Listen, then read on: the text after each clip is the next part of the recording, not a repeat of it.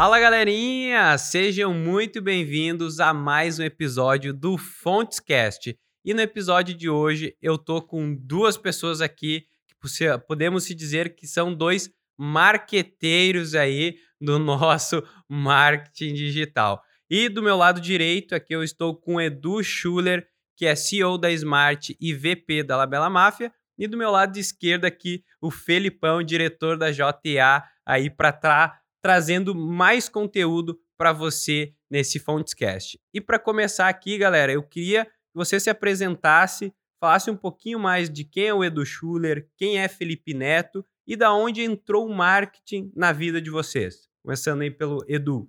Bom, beleza. Então, boa noite, gente. Tudo certo? Primeiro, obrigado aí pelo convite.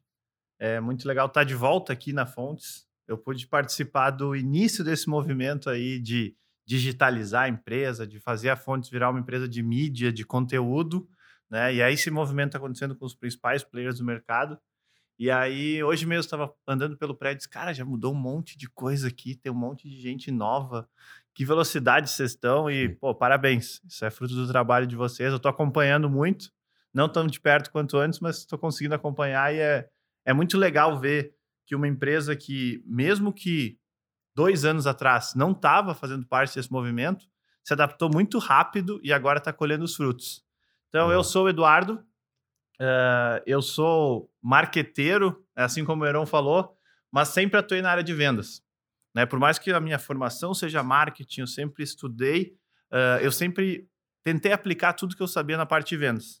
E até a gente vai falar um pouquinho sobre isso hoje, né? O quanto uhum. que isso aqui é do marketing, isso aqui é das vendas, quanto tem que trabalhar junto, algumas, alguns conflitos que tem algumas empresas, isso só muda de CNPJ de endereço. Toda empresa, às vezes, tem esse é conflito. sempre essa briga, né? Exato. Marketing e venda. Exato. Mas aí, quando as empresas entendem que um não está competindo com o outro, bem pelo contrário, um complementa o trabalho do outro, é aí que tu muda o jogo. É aí que vira o game changer e começa a ter mais resultados. Então, hoje eu sou uh, ah, CEO da Smart, que é uma consultoria de vendas, que é especializada em justamente digitalizar os canais de venda. A gente tem hoje clientes no Brasil inteiro, a gente tem cinco unidades espalhadas pelo Brasil, Nordeste, Rio Grande do Sul, Santa Catarina, Belo Horizonte, né? E a gente está atendendo esses clientes justamente nesse formato. Nós já vínhamos fazendo esse trabalho faz alguns anos, mas com a pandemia, todo mundo dissipou. O que eu estava deixando de lado digital, agora eu preciso fazer para poder sobreviver. E aí, cada vez mais pessoas e mais empresas estão tendo, mais empresários também estão tendo essa consciência e a gente está ajudando vários players do mercado aí a fazer esse, essa virada de chave e a começar a digitalizar a sua forma de se comunicar com o cliente para depois Boa. gerar isso em venda. Então, estou aqui para compartilhar um pouco desse conhecimento com vocês, experiência, concordar, discordar, agregar. Eu acho que é isso que faz o podcast ser um, uma, uma geração de conteúdo tão legal. Boa. Porque justamente a gente fala de coisas que a gente fez, né? Uhum. E a gente traz cases reais que é Boa. é fácil o pessoal aplicar. Boa, sensacional. Então seja bem-vindo. E agora, diretor de marketing da JA, que tem mais de 15 anos de experiência, o famoso Chuck Norris do marketing, né, Felipão? Bom, valeu, pessoal. E, e, é muito legal participar hoje junto com o Duda aqui, junto na, na nessa, nesse podcast, falando sobre marketing para o canal correspondente, porque ele teve uma participação muito importante, né, aqui na, na, quando a gente fala de fontes, né, deixando de falar de JA, que é uma das 14 empresas que a gente tem no grupo, mas na transformação digital, como o Duda fala, passei por aqui hoje e vi uma transformação, isso é o marketing digital. É, o tempo inteiro ele se muda, ele, uhum. ele muda o tempo inteiro. Então, ações que a gente tem de ontem já hoje não refletem efeito. Então, o tempo inteiro a gente tem que estar metrificando, analisando, entendendo dados para que a gente possa ter os melhores resultados. Né? Então, não existe uma fórmula de bolo. A gente vai dizer isso para vocês hoje. Uhum. O que existe é trabalho, consistência em dados. Então, prazer para vocês. Eu, Felipe, Felipe Neto, sou diretor de marketing da, da JA. Somos 14 empresas, dentre elas a Fontes, que tem o Fontes Cash aqui, muito fruto do Edu, que é o trabalho que foi começado, onde foi instaurado para a gente fazer parte desse movimento. Boa. Então, isso é muito legal de a gente falar sobre a, a, a mudança da forma com que a fonte se comunica, né? Quando a gente passa a ser uma empresa, é uma promotora de crédito e sim se torna uma fintech que leva produtos financeiros para o canal correspondente. Então, deixando de ser uma promotora de NSS para levar outras possibilidades para o mercado. E o marketing conecta muito isso, onde a gente fala, Duda muito bem falou, ter a diferença, né? Onde fala de vendas e marketing. Eu sou um profissional de vendas e marketing. Uhum. Eu não consigo ver isso sem estar juntos. São pilares dentro de uma empresa que, se não estão juntos, não tem uma, uma solidez grande, né? Perfeito, perfeito. É isso aí mesmo. E, e uma coisa assim que, que a gente vê, a gente começou já falando meio que nisso, porque, cara, é, nas empresas, e eu vejo, parece que aquela, né, entrando um pouquinho mais fundo, essa coisa de marketing e vendas, parece que a galera tá sempre, tipo, cara, às vezes se bicando, né? Então, às vezes, ah, é culpa do marketing, né? Às vezes, ah, é culpa da área comercial. Né? Como é que vocês lidam com essa situação, assim, né, para entender, ver se de fato ah, é o marketing, se de fato é as vendas, né? Qual que é a experiência de vocês? Como é que é, é lidar com essa situação? Sim. Eu tento simplificar toda vez que eu vou quero trazer alguma coisa que eu quero dizer ou alguma ideia, eu tento fazer ela da, mais, da forma mais simples possível, né? E a forma mais simples da gente simplificar uh, o processo de venda é entender por que, que as pessoas compram um determinado produto. Uhum. E aí, a primeira coisa que a pessoa precisa para se tornar um lead, né? Que a gente depois até pode discutir uhum. o que, que é lead, que não é, vai ter várias nomenclaturas que a gente vai usar aqui que talvez vocês não tenham, não peguem logo no início, mas é algo bem comum no mercado hoje. E para depois ele virar um cliente, a primeira coisa que a gente precisa é ter a atenção dessa pessoa. Uhum. E muitas vezes a atenção dela não vai estar tá voltada nos mesmos lugares de antes. Então vamos analisar lá, tempos atrás, onde que estava a atenção das pessoas? Na televisão, numa revista, num jornal, nos outdoors, na rua. E agora? continuam nesses lugares, só que a atenção das pessoas está muito mais voltada para outros locais, como por exemplo o celular. Uhum. Né? Tem um estudo que mostra que o Brasil é o segundo país onde as pessoas gastam mais tempo por dia conectadas na internet. Caraca, velho. 9 horas e 16 minutos. Olha aí a oportunidade, né? Se tu parar para analisar Caraca, que 24 véio. horas do dia todo mundo tem, umas 8, 6, 8 horas a gente dorme, o tempo que a gente fica acordado, 9 horas a gente está conectado na internet, é metade do dia. Então, se a atenção das pessoas está aqui, a primeira coisa que precisa fazer é começar a Estar compartilhar ali. conteúdo e estar tá aqui dentro, uhum. né? E aí, quando tu consegue fazer isso com o marketing, que está onde está a atenção das pessoas, ter um conteúdo de qualidade e um conteúdo que não pode ser fake, né? Cada uhum. vez a gente está vendo mais que ah, as pessoas não estão anunciando já dizendo, ah, eu quero que você vire meu cliente. Não, pô, tem um monte de gente que está fazendo meme e daqui a pouco tem uma marca ali no meio, a pessoa começa a se relacionar com a marca. Tá fazendo uma live e a pessoa começa a se relacionar com a marca. Aqui mesmo, a gente está falando de conteúdo, mas tem várias marcas que as pessoas estão se relacionando e elas vão buscar. Talvez alguém que não é correspondente que está assistindo esse podcast, porque se interessa por marketing, ele vai dizer, pô, nunca me interessei no mercado de consignado, deixa eu olhar o que, que é isso. Boa. E mais para frente pode virar um correspondente, pode entrar nesse mercado. Então, o processo de compra ele se divide em atenção, então tu tem que estar onde está a atenção das pessoas. Se tu tem um conteúdo bom, a pessoa vai ficar interessada. Ela estando interessada, ela vai buscar mais informação e ela vai ter o desejo de fazer parte daquilo, e aí sim ela vai para a ação de compra. Boa. Então, se o marketing não está onde está a atenção das pessoas e não tem um conteúdo que gere interesse, ele não consegue gerar o desejo para depois o time de vendas vir e finalizar esse processo. Então, os dois caminham juntos, velho. Só que eu não entendo sinceramente, eu trabalhei aí algumas algumas uh, multinacionais e sempre teve essa rusga assim do é, tipo. É, é, sempre, né? É. Eu acho que é quando. Sabe de onde vem isso aí, Duda? Você concorda comigo? Fala aí. Da confusão que as pessoas tinham de marketing, que é publicidade e propaganda. Uhum. É, Onde as empresas iam como um gasto, tudo faz o marketing, era como fazer um folder, um panfleto, outdoor. Então, tudo que era um anúncio era visto como marketing. Então, o marketing, na cabeça de muito empresário mais antigo, ele sempre foi um gasto e não como um investimento em geração de negócio. Uhum. Hoje a gente pega algumas conversas com alguns parceiros e algumas coisas que eles dizem, ah, vou fazer um marketing na minha empresa, mas eles estão falando de coisas que são do offline, que uhum. vinha da uhum. publicidade. Uhum. Então, deixa de ser, onde o marketing deixou de ser um panfleteiro, uhum. e ele veio a ser estratégico dentro Perfeito. da corporação. Então a gente via antes, como até tinha uma, uma analogia, tinha um, eu não lembro de quem que era o anúncio, que eles falavam, ah, corta, ele saía de uma reunião e falava assim, ah, corta o marketing, corta tudo porque eu quero cortar os gastos. e ele saía da reunião e falava, Ah, eu quero anunciar a minha casa. Não, bota em todos os jornais, todas as revistas, todas as mídias.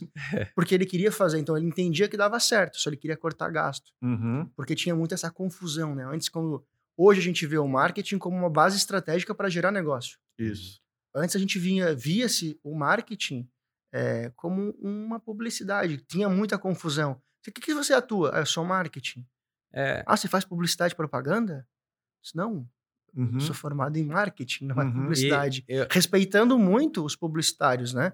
Que Uhum. tem a participação, eles são Qual que é a complementares, né? diferença do, do marketing, publicidade e propaganda? Porque assim, eu, né, eu vejo também, eu também já fiz muita confusão de achar que tudo é a mesma coisa. E não é. Qual que é a Não. diferença desse, do marketing, do publicidade, propaganda, ou tá dentro do marketing? Então, eh, a parte de publicidade, ela vai muito mais ligada para a área criativa, para fazer uma campanha, para trazer a parte de branding, que é muito importante, né? E que várias empresas elas conseguem crescer porque elas criam uma marca forte. Mas a parte do marketing ela está muito mais ligada a transformar tudo isso em uma estratégia que vai gerar negócios e vai enxergar até o final do processo quanto que deu de resultado. Entendi. Então, ah, eu me formei na, na área de marketing, mas sempre trabalhei com vendas. E isso sempre foi muito quando a gente tinha uma discussão de uma reunião de publicidade ou de marketing, ou até com alguma agência, a gente via uma puta campanha linda, pô, demais, emocionava. E aí eu no final chegava lá, tá, mas a gente vai vender quanto com isso? Pô, a Exato. gente nem pensou nessa parte. Disse, não, mas é que eu preciso saber, eu preciso saber como eu vou pagar a conta, porque aqui a gente vai fazer um investimento, Sim. né? E quando tu tem um retorno, aí tu sabe que é um investimento não é um gasto Exatamente. né? E, mas eu acho que tem mais uma coisa ali que a gente falou de por que, que os dois conflitam. Sabe por que, que eu acho que acontece? Porque às vezes, quando o resultado não, acon- não, não tá vindo, a direção, a- o CEO, o dono da empresa, o empresário, ele começa a cobrar. Uhum. Aí ele vai lá no comercial e diz assim: pô, e a meta? Não tá vindo? E as vendas? Aí o- a pessoa começa a se apertar lá e diz: ah, é o marketing, não tá fazendo certo. Aí vai no marketing, daí o marketing, não, mas a gente tá fazendo, eles que não estão convertendo os leads. Aí vira um negócio assim do tipo, eu empurro pra lá a responsabilidade, outro empurra pra cá, e quando na verdade tem que ser, vamos se juntar aqui e tentar melhorar isso, porque a gente tem um problema, vamos encontrar uma solução para isso. Sim. Então acho que é um Não, pouco disso aí também. Concordo, concordo 100% sim. Quando a gente fala dos conflitos que vem, né? Para mim, quando a gente fala disso aí tudo, é até uma, uma- parafraseando uma frase que tem do Alfredo Soares que eu acho muito legal pro marketing, que ele fala que marketing é engenharia. Hum. Vendas é relacionamento. E de Uhum. fato é. A gente faz diversas estratégias dentro de marketing, porque quando a gente fala em publicidade, eu penso na campanha, penso em como propagar ela, e o marketing vai pensar como é que eu vou converter, o que, que eu faço de gatilhos, os inputs, né? Aqui, aqui, aqui, aqui, vai chegar nesse final, vou ter isso de levantada, vai chegar para o meu vendedor aqui, prontinho, na bandeja. A gente espera que ele vá lá e, e faça. Uhum. E aí, no final, o concorrente vai lá e fecha, porque não teve um relacionamento. Embora você faça vários inputs que chegue na hora de converter, na última ponta, ele pode ser é, é, uma analogia. Você sai de casa para comprar um amaciante da marca X.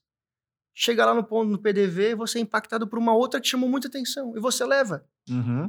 Por quê? Porque teve os inputs, teve o relacionamento, mas muitas vezes algumas variáveis finais te imputam mais do que tudo que tu fez. Então a gente não tem uma certeza. O que a gente faz é minimizar isso. Dentro do marketing, a gente tenta sempre fazer com que diversas possibilidades acabam acontecendo numa conversão. Onde a gente vai metrificar se aquela ação, ah, eu fiz uma campanha linda, maravilhosa e deu X retorno. Aí valeu a pena. Ou quando a gente fosse falar de marketing viral, como tem várias empresas que eles fazem uma campanha, aconteceu várias vezes agora nos últimos tempos.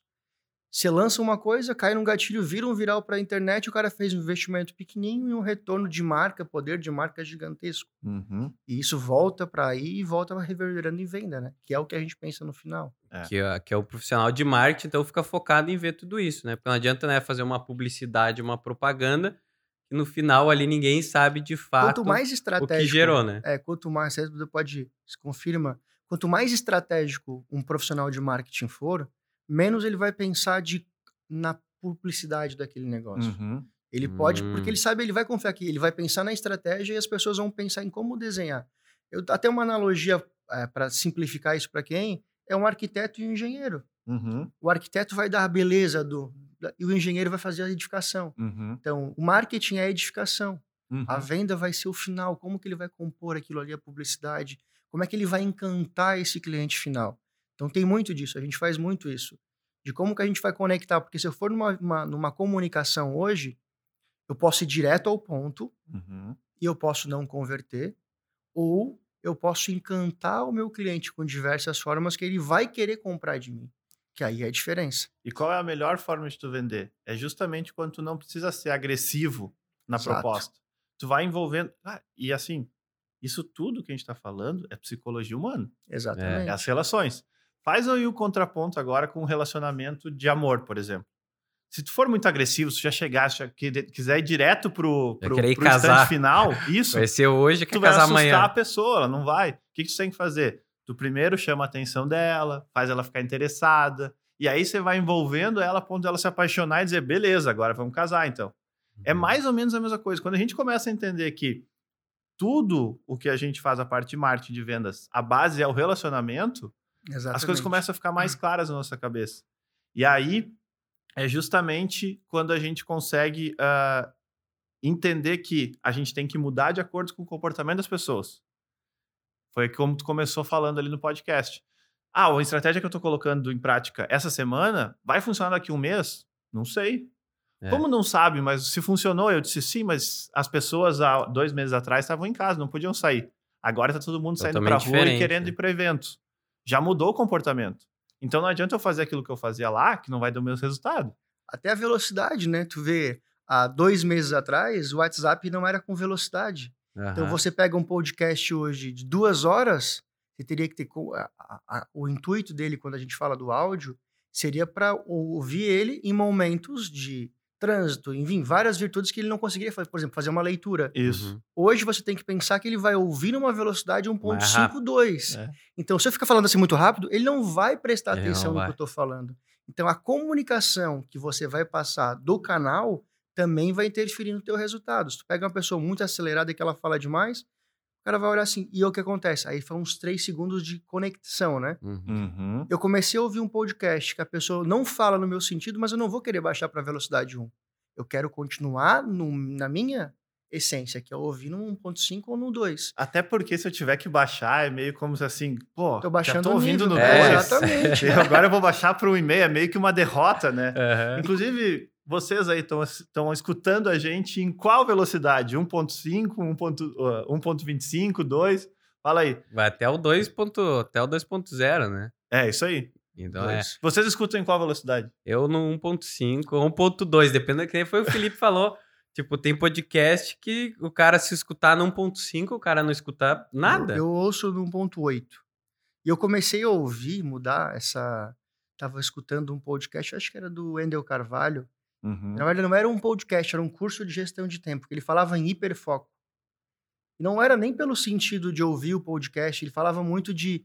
A tua, falando de neuro, né? A tua cabeça começa a concentrar somente na voz da pessoa. Uhum. Isso muda não somente ali, mas a concentração de prestar atenção nas pessoas começa a mudar. Não é tu se sentir mais inteligente. Ah, eu ouço em 2, eu sou mais inteligente que quem ouve em 1.5 ou 1.25. Não. É a tua consciência. Se você já tem concentração suficiente e o teu tempo é para um, tá tudo certo. Não Sim. tem que se comparar com uma outra pessoa ou se achar melhor ou pior Isso. pela velocidade de um áudio. Isso, mas é, mas é a, a- aquela ansiedade que a gente tá de cada vez ser melhor, de Ser evoluir, melhor. de competir com os outros. Eu vou confesso para vocês que depende do podcast. É um podcast que eu quero ouvir quando eu vou correr, que eu sei que não vai, não, é- não tô buscando um insight ali, aí eu Quanto, coloco quanto mais rápido, mais atenção você tem que ter, né? Porque Se Isso. tu perder, tipo, uma palavrinha, você já não entende todo o contexto do podcast. né? Exatamente. Se é um podcast para tirar insights, aí eu escuto ele mais lento, porque eu sei que ali vai sair alguma coisa boa e que vai me dar alguma, alguma solução para o problema que eu tô tendo. Exatamente. Então é isso. A gente está no, no poder, nós consumidores agora, de fazer várias coisas que antes a gente não fazia. A nossa sociedade hoje, no consumo, ela tá muito mimada. Cara, antes se tu não, tu não tinha muito, muitas opções. Se tu não tava em casa, não conseguia sair, tava chovendo, tu não tinha nada em casa, tu não ia conseguir almoçar. Hoje não, hoje tu pega o celular e tu resolve isso em cinco minutos. Uhum. E Exatamente. tu tem várias opções ali. E aí vai ter gente que vai dizer, não, mas eu não vou fazer o meu negócio se adaptar só porque as pessoas estão fazendo isso. Bom, então tu corre o risco de não existir daqui a um tempo. É. Porque essa adaptação ela tem que acontecer. É, esse negócio da adaptação, até agora eu dei um insight lembrando aqui. Lembra da história que sempre a gente conta no marketing, a história da Kodak? Quando era Opa, da câmera. aí. É, a, a Kodak, enfim, ela foi a câmera de. analógica, né? Era uma Uhum, câmera analógica. Bombava, né? E quando foi para fazer para a era digital, para as câmeras digitais, eles não quiseram ir por muito tempo, né? Porque Uhum. eles acreditavam nos filmes, né? Uhum. E eles perderam o mercado, hoje eles têm vários Sim. outros problemas, mas perderam muito tempo. E quando a gente fala disso daqui, ó, a gente não tem mais é, uma operadora de telefonia. Hum. A gente tem uma operadora de dados de internet. O Uhum. modelo de atuação de empresas de telefonia não são mais de telefonia. Uhum. Hoje, por exemplo, eu tenho um pacote ilimitado de ligações. Eu ligo muito Tu não pouco. usa. Não uso. Quando tu vai ligar, liga pelo WhatsApp ainda, porque É. já tá mais fácil, E já tô com ele é- aberto. A comodidade daqui da- do aplicativo, ele te trouxe uma vantagem. Tu resolve rápido. Ah, eu ligo pra pessoa, ela não atendeu, eu mando áudio e explico o que eu quero. Embora tenha pessoas que ficam mandando podcast, né?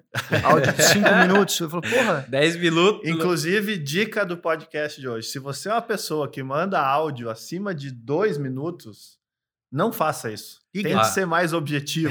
usa o plano dica de do dados Edu e aí, liga. então. Liga, né? Pô, explica, ou manda dois áudios então, divide, mas não não começa a contar a vida inteira. Cara, tem gente que é engraçado, tem um áudio de três minutos ali e ela repete quatro vezes a mesma coisa. E se ela for escutar... Era mais fácil ligar, né? Exato, ou só diz, ó, eu preciso que faça isso, isso, isso. Fechou. Então, no momento Vira um que a gente podcast. uma série de conteúdos e coisas que a gente está bomba sendo bombardeado, não seja a pessoa que manda um áudio acima de dois ou três minutos, por favor. Esses áudios muito grandes, geralmente eu ouço eles parcelado. Eu uso os primeiros segundos, 30 segundos, o meio que ela, onde ela tá concluindo, Não, daí. e o final ele tá resolvendo a mesma coisa, ele tá falando a mesma Isso. coisa ao mesmo tempo. Porque aí, às vezes, ele fala tanta coisa no áudio que você vai ter que ir pausando pra ir respondendo, né? Porque daqui a Não, pouco você tem que E Tem, responder tem um a texto. pessoa, que é pior ainda, que ela manda um áudio de 5 minutos e depois ela manda um de 5 segundos, que é se desculpando pelo áudio de 5. Ah, aí. Ela manda outro áudio depois de ter escutado os de 5. É, isso Me desculpa pelo áudio longo. É, Ô, galera, e, e eu vi esses dias, né? Principalmente no nosso canal correspondente, né? Vocês dois já estão atuando no canal correspondente.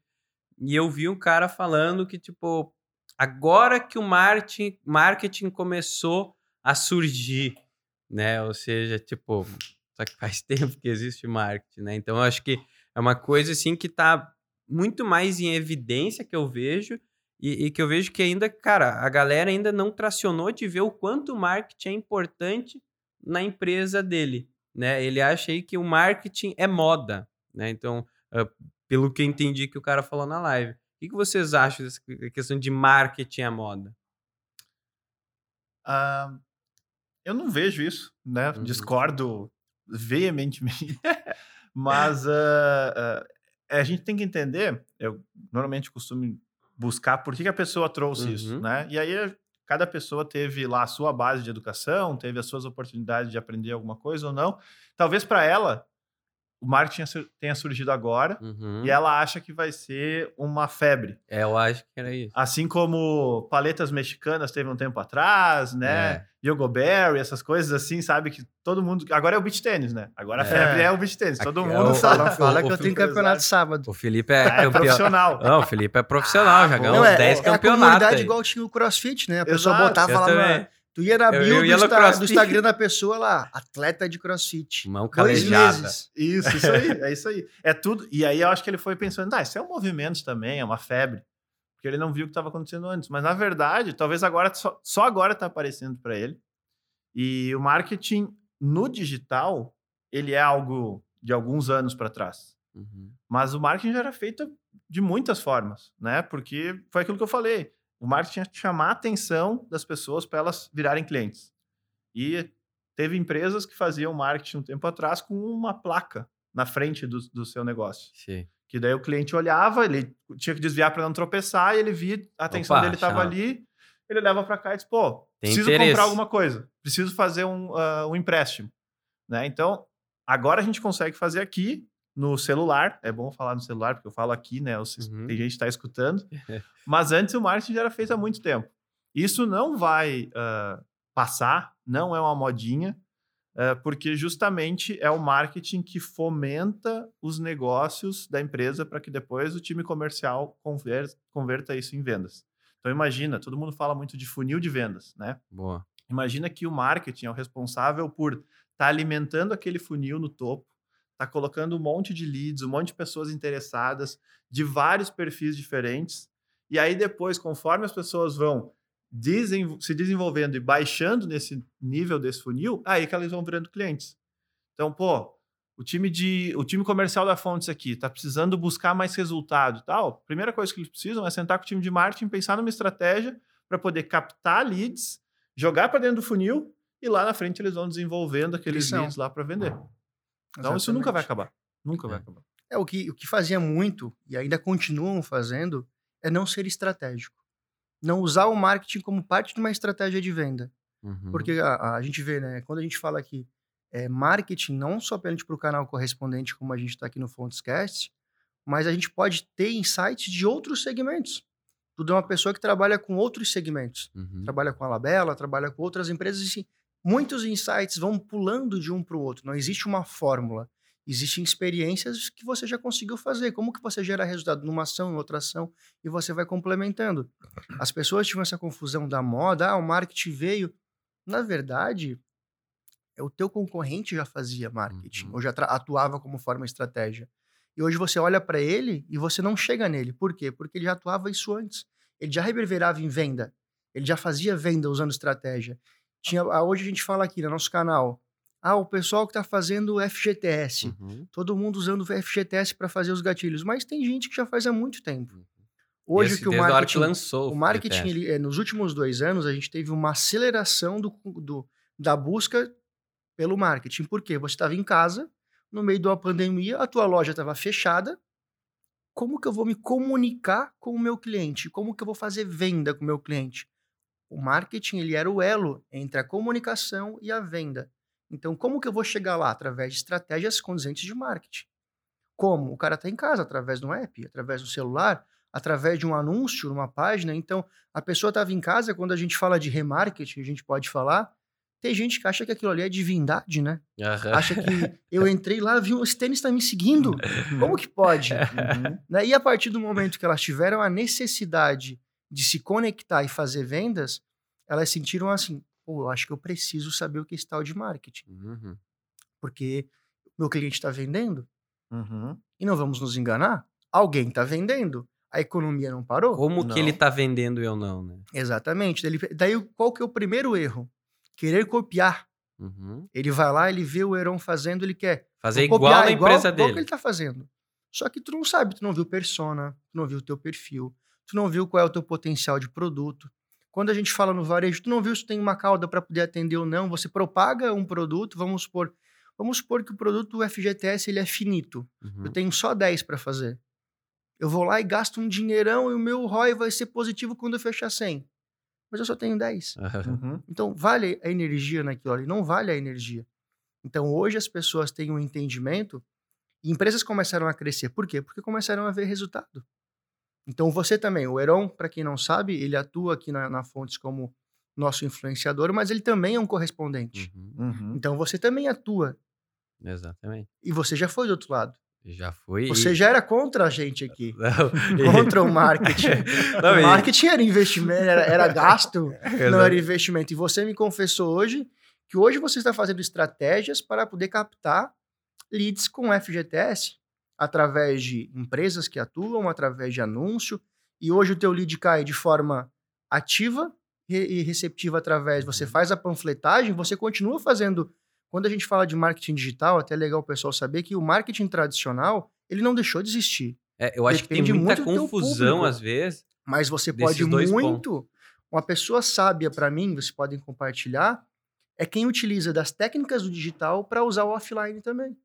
Eu posso continuar fazendo um panfleto, mas muito mais persuasivo, uhum. usando técnicas de copy, usando uma headline, tendo uma CTA de ação, porque não é, ah, tem um ali onde eu vou clicar para ação, mas eu posso ter um, um, um espaço onde vai fazer aquele movimento para me fechar um negócio.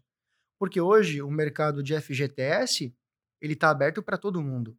Qualquer pessoa pode começar a fazer hoje. Quem é. vai se diferenciar? Quem estudar, que quem tiver um entendimento, quem trouxer uma melhor empresa para te ajudar, quando você não é bom, você não tem uma equipe, busca um profissional que possa te ajudar.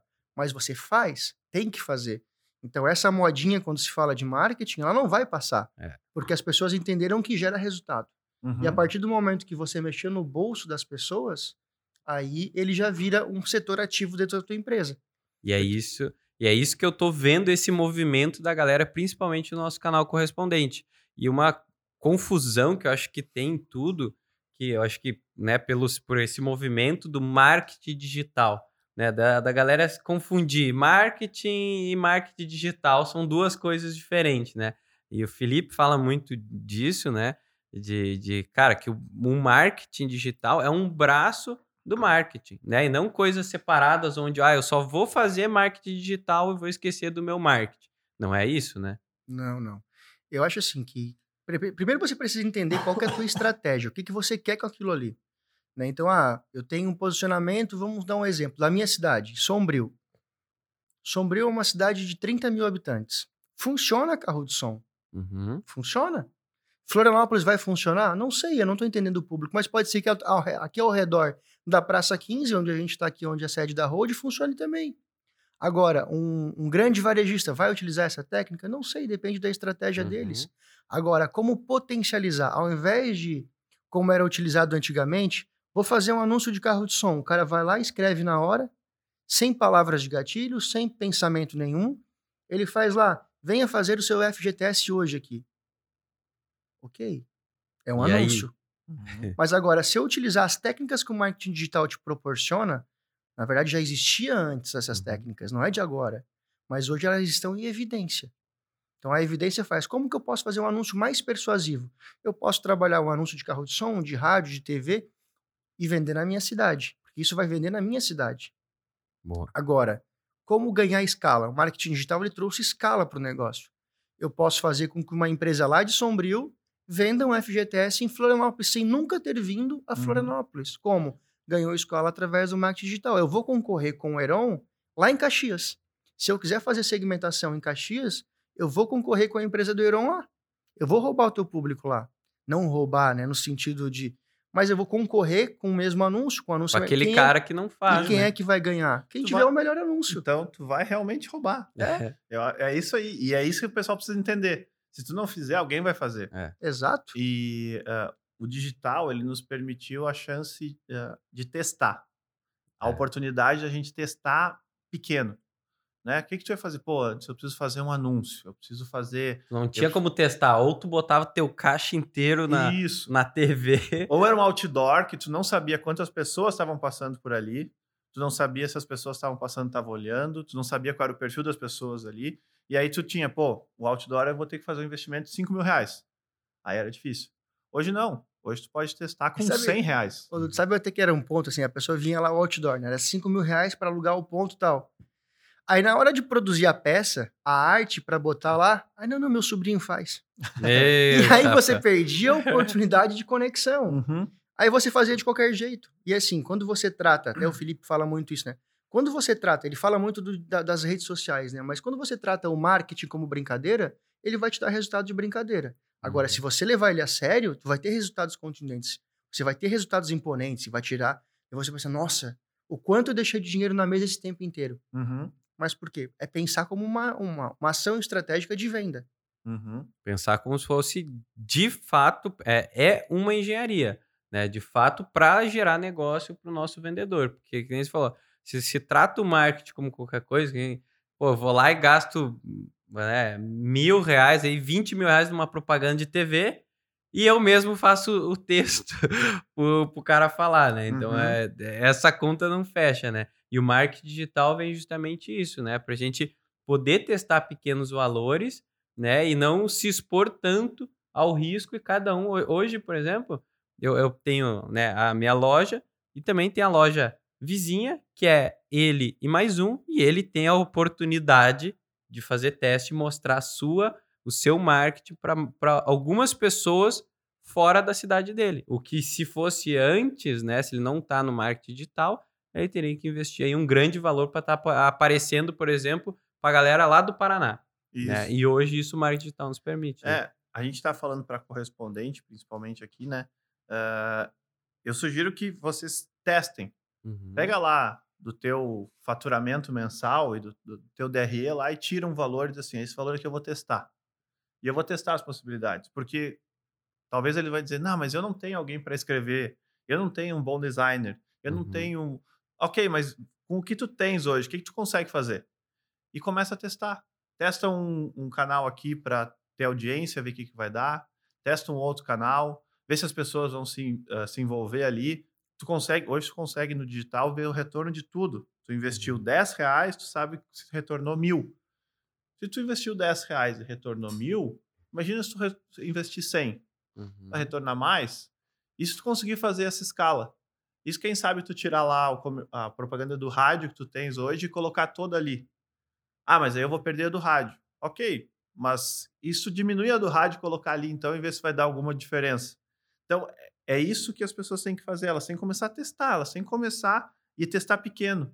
As pessoas, às vezes, querem planejar muito e uma e coisa... botar uma ficha, apostar que eu ah, vou testar, vou botar tudo meu dinheiro aqui no tráfego. Né?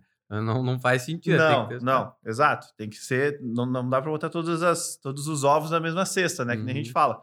E a gente que tá aqui é muito mais fácil a gente dizer, não, a gente tem um copywriter para fazer uma coisa, eu tenho Uhum. um designer para fazer outra, eu tenho pessoas que estão estudando marketing para planejar, mas a pessoa, talvez o correspondente, não vai ter isso.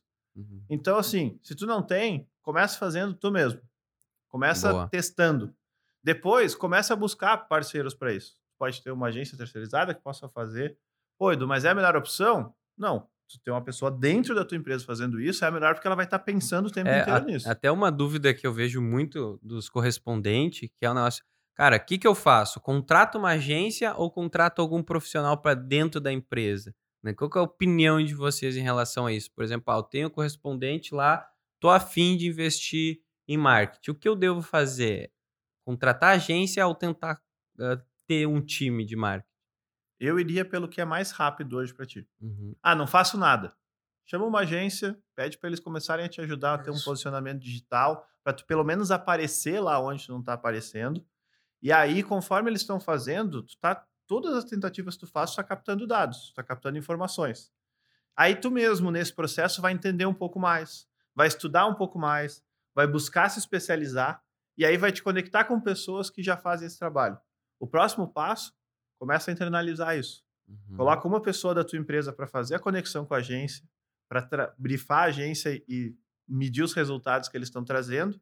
E aí, se o teu negócio está crescendo, aí o próximo passo é tu começar a internalizar o trabalho que a agência faz para ti, porque daí tu vai ter uma equipe pensando 100% no teu negócio.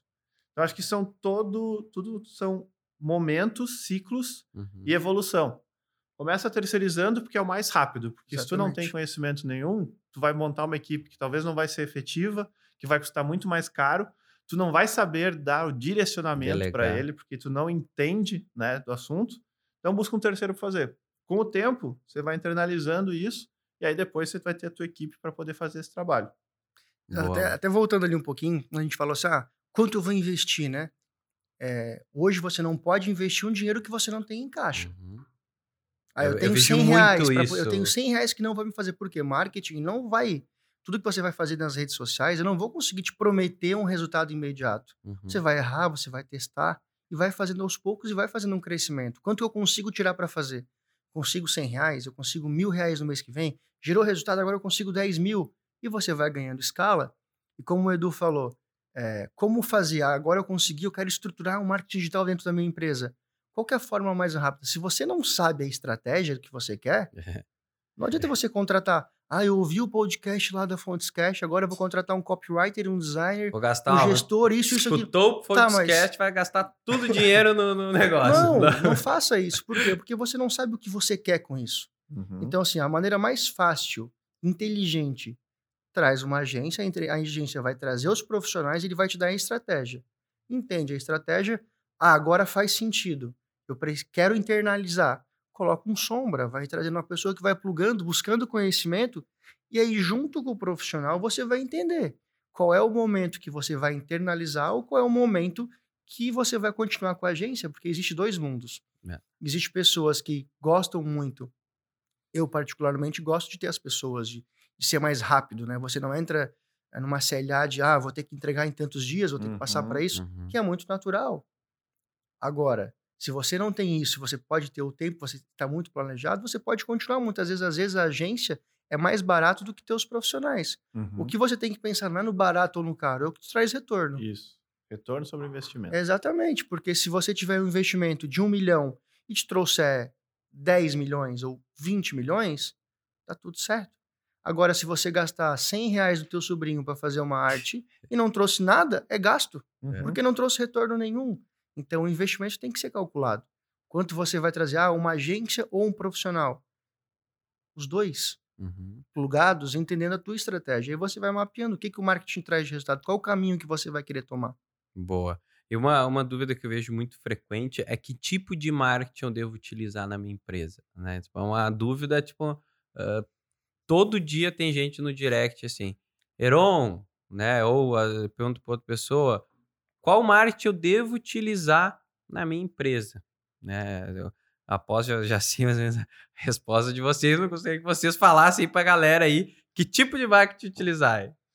É, então, ah, como a gente já vinha dizendo, né, o importante é o que dê resultado. E tu só vai saber o que vai te dar resultado conforme tu for executando e colhendo os dados e as informações que virem dali. Então, tu, tu tens que tentar fazer, ah, testar coisas novas. Primeiro, não tá fazendo, só começa a fazer. Começa, né? Isso. E o que que é o marketing? Se posiciona. Uhum. As pessoas precisam te ver. Boa. Aquela velha máxima, quem não é visto não é lembrado, né? boa. Exato. Então, assim, se tu tá dentro da tua loja, esperando as pessoas irem até lá para poder comprar um serviço ou um produto teu, tem que fazer alguma coisa para primeiro impactar elas onde elas estejam, Boa. tá? Então, pega, qual é o teu público? Ah, meu público é esse. Pensa na rotina dele. O que, que ele faz quando ele acorda, quando ele sai de casa, quais os lugares que ele frequenta, onde que ele vai no final de semana, quem tá junto com ele. E aí é ali que tu consegue enxergar onde que tu precisa estar. Estando ali, as pessoas vão te ver e vão lembrar: pô, preciso desse negócio e essa semana eu vou lá. Talvez, talvez não, com certeza, não vai ser na primeira vez que tu vai impactar que ele já vai. Boa. Às vezes ele precisa ver seis, sete vezes o teu produto ou o teu serviço ou a tua marca em algum local para realmente ele de tomar fato, ele criar essa. a atitude de ir lá comprar. Então, o principal ponto é esse. Vê para quem tu vende hoje, quais são as pessoas, qual é a persona, né, como o Felipe falou, e aí faz na tua cabeça. Isso é um exercício que não é difícil de fazer. Uhum. Monta com o teu time lá mesmo. Ó, quem são as pessoas que estão aqui? Ah, as pessoas que vêm aqui são pessoas mais velhas, que moram no bairro tal, que frequentam esses e esses e esses lugares aqui, e que. E por que, que eles vêm aqui e compram da gente? Ah, porque eles compram da gente porque eles têm este problema. Uhum. Perfeito. Ali a gente já tem várias informações de já começar a trabalhar naquela, naquele formato. E aí, só o fato de tu começar a movimentar aquilo já vai começar a trazer alguns resultados. E depois tu vai aperfeiçoando. É como a gente faz tudo hoje. Tu não pode pensar. Isso é, é- é até na forma de montar e fazer negócios. Como é que a gente montava um negócio antigamente? Um empresário. Ah, eu quero ter um negócio, eu vou lá, arrumo o primeiro ponto, aí eu alugo, aí eu vou fazer uma- um projeto com um arquiteto, daí eu vou investir, É. aí eu vou ver, por exemplo, se fosse um, algo de produtos assim, eu vou comprar um estoque, vou montar meu estoque, e aí depois eu vou abrir a loja, vou contratar pessoas, daí eu vou começar a faturar. É. Hoje não. Hoje tu pode começar a faturar com o teu celular. Hoje tu pode começar a vender um produto que tu nem tem em estoque, mas tu pode vender de alguém que tu conheça. E aí tu vai testando, tu vai criando audiência para isso. E aí depois tu, pô, caramba, já tem um monte de gente que compra de mim aqui. Aí tu faz o efeito contrário. Então, hoje a, gente, a, a internet nos permite abrir um negócio na sala de casa, no teu quarto, usando o teu celular e começar a faturar pouquinho ali para depois tu dizer, poxa, agora eu já tenho um faturamento X, já tenho Boa. um grupo de pessoas que compra comigo, que, que se relaciona com a minha marca. Beleza, agora eu vou dar o próximo passo de ter um espaço, ter uma sede física e tudo mais. E começa a crescer, né? Exatamente. E, e falando um pouquinho, a gente está em época de Rota Fontes, galera, que é um evento assim sensacional para o nosso correspondente. Assim, é um evento realmente jamais visto. Eu nunca vi isso no canal correspondente, o tanto de evento e o quanto isso beneficia os nossos parceiros do Rota Fontes, né? Então, entrando um pouco para essa parte de eventos, queria que o Felipe aí né, falasse um pouquinho de como é que está sendo o Rota Fontes né, na sua visão e sentimento disso, Filipão. É, o, o Rota Fontes, ele nada mais é do que uma estratégia de marketing de conexão. Uhum. Então, o que, que ele foi criado? É um evento para levar conteúdo rico Uhum. para as pessoas e se conectar com os nossos parceiros e não parceiros. Porque o que acontece? A Fontes Promotora, em 2021, é uma empresa, não tenho sombra de dúvidas para dizer que é a promotora é, mais visível, a que mais está fazendo barulho e a mais digital. Isso é fato. Quando a gente fala em movimentos para evento, a gente entende que o nosso cliente ele está vendo muito barulho, mas tem muitos clientes que ainda são do efeito Gabriela, né? Ele nasceu assim, cresceu assim, acha que vai morrer assim. Então, assim, ele vê, pum, eu sou há 10 anos parceiro de uma promotora, o atendimento sempre foi uma. Mas eu vou continuar com eles. Uhum. Aí eles vejam a Fontes, a Fontes fazendo a quantidade de eventos, lives e comunicado e e-book, ele vê, ele é impactado o tempo inteiro. Quando a gente vê lá, ele, ele entra na internet, ele vê, ele entra no, na outra rede social, ele vê um anúncio nosso. Daqui a pouco ele recebe um e-mail, Tá ele no recebe Spotify, vê a fonte. Exatamente. Isso, Ele exato. está o tempo inteiro sendo impactado por a gente. Daí ele começa a pensar, eu acho que eu queria conhecer essa Fontes. Uhum. O que, que eles têm de diferente que, que, que eu não tô enxergando? Mas eu só vou lá conhecer. Aí o que acontece? Amanhã ele entra na nossa live às 8h11. Cara, desculpa interromper, mas é incrível que o depoimento, velho, é exatamente isso que o Felipe falou. Tipo, eu até me arrepiar aqui, velho. É- Nos depoimentos no direct, é exatamente isso o depoimento da galera. É tipo, eu escutei um pouco aqui, eu vi um pouquinho ali, e agora eu virei parceiro. E isso é Uhum. uma estratégia de marketing. A gente não foi direto ao é a Fontes, tem que ser a Fontes. Isso. Embora setembro é na Fontes. Mas é, a gente não foi direto, foi cápsulas. A gente fez aqui Isso. o Fontes Cash, que você está ouvindo. A gente tem a- o Café com Fontes, que você está assistindo às, oito- às 8h11. A gente tem o Espaço Fontes, que é uma live maior com premiação grande, onde tem a tua interação. Aí foi para os eventos. Então ele foi para um evento nosso, a gente teve até uma, uma legal, Duda, a gente pediu para levantar as pessoas, quem que não é parceiro? Uhum. 40% em um dos eventos Caramba. não É eram muita parceiro. Ou seja, eles são essas pessoas que eu ouvi falar dessa Vou lá. Fontes. Vou lá conhecer um pouquinho. Uhum. Eles vão no nosso evento e vejam todas as vantagens que a gente tem. Uhum. Não estou dizendo de vantagem por ser a fonte, porque eu estou aqui. Não, porque a gente oferece uma base de ferramentas, de assistência e de tudo mais. Ah, mas vocês estão errando em tal coisa. A gente é feito por humanos. Uhum. Uhum. E os humanos podem errar e a gente não tem vergonha. Eu tô falando aqui por fonte. A gente pode errar. Mas a gente tem a ciência que a gente erra rápido para acertar mais rápido ainda. Uhum. Porque assim é feito o marketing. Então a gente faz os eventos para ter uma comunicação. A gente vai lá, passa a nossa mensagem, se conecta e as pessoas fazem parte da nossa comunidade. Então, se 2021 é um ano promissor, quem dirá 2022? Por quê? Aí os conceitos vão começar a ser quebrados. A promotora do barulho não é mais a promotora do barulho. É a promotora que gera resultado na tua empresa. É. A gente tem validações sociais dentro da nossa, dos eventos que eu fico impressionado. Por exemplo, uma pessoa de conta própria pede para falar, a gente já se assusta quando uma pessoa levanta o braço, tipo, vai falar merda e Uhum. vai cagar o pau na gente agora Não, aqui. E ela vai lá e Não, um ela vai lá e dá um depoimento foda, que a de vida. Fontes mudou a vida dela, da família, e esse é o nosso propósito. É. Através das ferramentas, a gente não tem vergonha de dizer, se o João Neto hoje quisesse não trabalhar mais, não trabalha ele e os filhos dele por muito tempo. Mas o propósito dele é diferente. Então ela- ele fez essa retomada depois de um ano e dois meses, três meses, porque ele acredita no canal. Uhum. Hoje ele está tão empolgado dentro do canal, fazendo tantas coisas pelo canal, Uhum. é por uma prosperidade de todo mundo. Uhum. Não somente que um ganhe. A Fontes quer ganhar o mercado. Nós queremos sim ganhar o mercado. Mas nós queremos que o nosso parceiro ganhe ainda mais. A gente é feliz quando a gente vê depoimentos de pessoas que cresceram 200%. Até é legal porque foi o Duda que participou naquele Decola, de uma mentorada Ah, é. que ela vendeu a moto para vir Não, no o, evento. o- o Duda no Como Decola, uma eu cartada. tava lá. E daí hoje eu tô É? aqui na fonte. Viu só? Então, As olha- coisas- olha só que legal essa, essa, essa cliente. Ela vendeu produto para poder estar lá, como se fosse uma última cartada. Boa. Vamos arriscar e fazer de uma última vez. aham. Só que o evento do Decola também para nós era, uma, era, um, era um início. Uhum. Uhum. E ela foi lá, ela tirou tantos insights de negócio que ela disse hoje que o negócio dela cresceu 200%. Uhum. Hoje ela tem funcionários. Aonde eram uma pessoa, uma, uma, a esposa e o marido, pensando em fechar, hoje eles estão com quatro ou cinco funcionários, colaboradores dentro da Uhum. própria empresa. Uhum. Isso em dois meses. E esse movimento começou lá. Exatamente. Assim, quando a gente fala da velocidade que o marketing traz, é isso. Isso? Ela veio no evento, ela foi impactada por, pela live ou pelo ou pelo um e-mail insights. marketing, pelos insights, ela viu lá, assim, putz, eu preciso nesse evento, porque esse evento vai De onde que Normalmente- ela é? É do Nordeste. Cara, é uma da Bahia, eu acho. É que essa é. mesmo. Ela se emocionou até, ela deu depoimento. Ela fez o hot seat, ela sentou na nossa frente lá. Isso. Pô, eu lembro dela. E ela Que foi massa. agora no evento, ela levantou e falou assim, contou a história dela, e para nós isso é muito gratificante.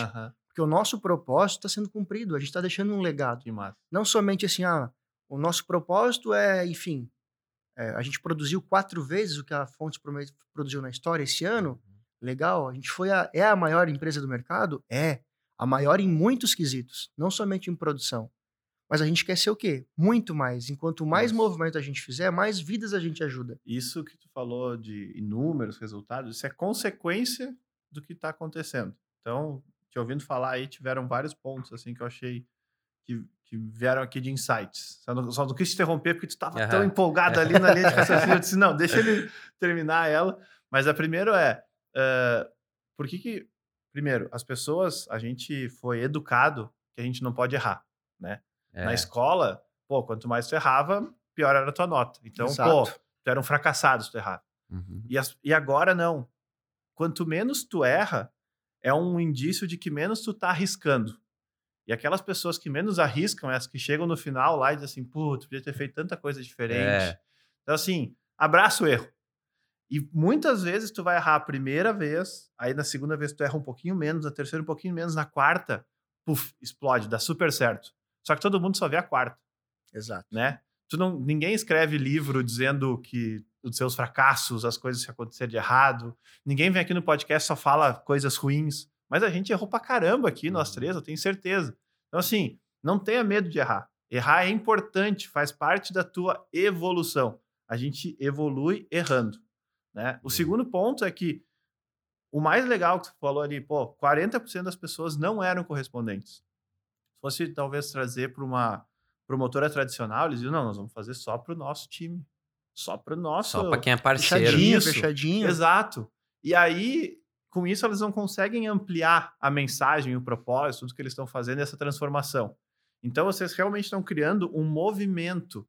E esse movimento faz com que as pessoas queiram se sentir parte. Uhum. É quase como Fazer uma parte do time, né? comunidade. Exato. Eu tenho certeza que tem gente que escuta o podcast que nem é do mercado do consignado, Uhum.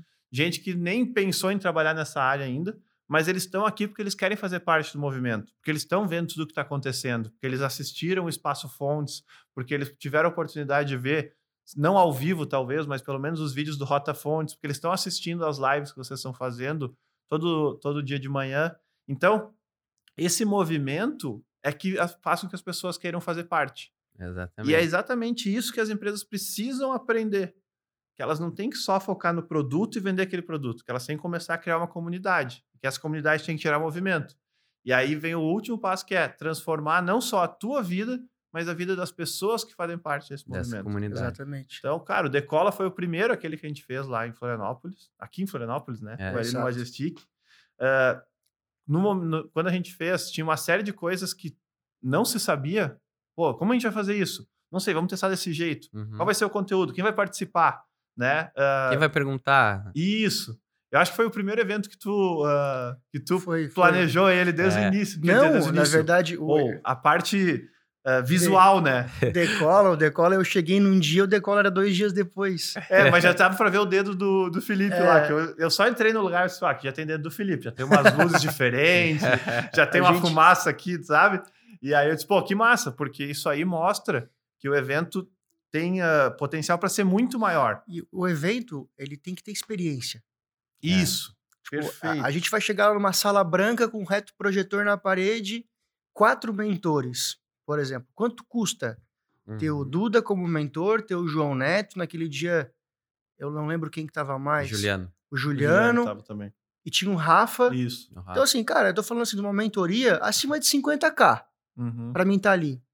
O cara pagou um ingresso, mas assim, numa sala branca com reto projetor na parede, não sei se eu vou Não. prender a atenção dele. Não vai, Não. não vai. Agora, a- É a- aquela imersão, as cadeiras viradas para um lado, a tela projetando, uma apresentação que é legal. Ele vai lá, apresenta um conteúdo, o cara cria as insights, depois, pô, agora eu vou perguntar. Uhum. Uhum. E assim, a gente tira a pessoa da zona de conforto. Eu acho que muda muito a vida dele. Uhum. Porque quando tem a pessoa tem a proatividade de levantar o braço, que aquilo ali deve dar um medo do caralho. Uhum. Os outros são O cara pensar. pega assim, ó.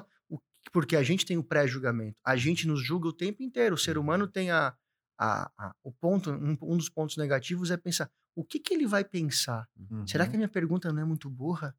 A minha pergunta Será que não eu é vou muito demonstrar tola? minha fraqueza? E Uhum. o cara pegar assim, ó, o primeiro movimento, né? Ele levantou a mão. Ele pensa: ai, caralho, eles vão me dar atenção. fudeu." Aham.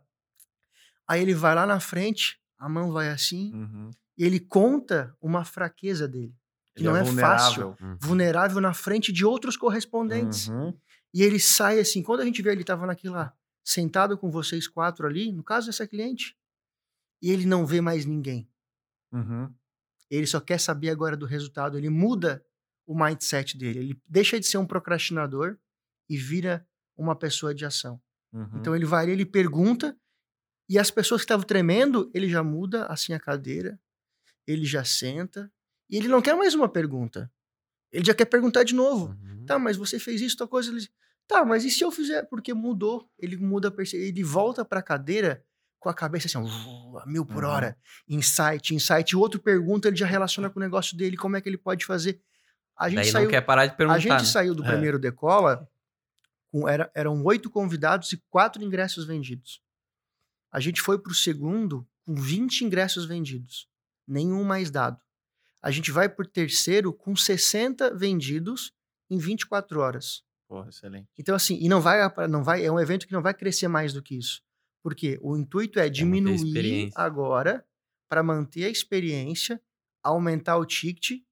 Só que outro ponto que é o mais legal disso tudo, quando a gente fala de propósito, é que o evento é 100% doado. Ou seja, o João Neto, ele banca do bolso dele físico o evento, Uhum. 100% do recurso do, do, do Decola vai para o Instituto Fontes.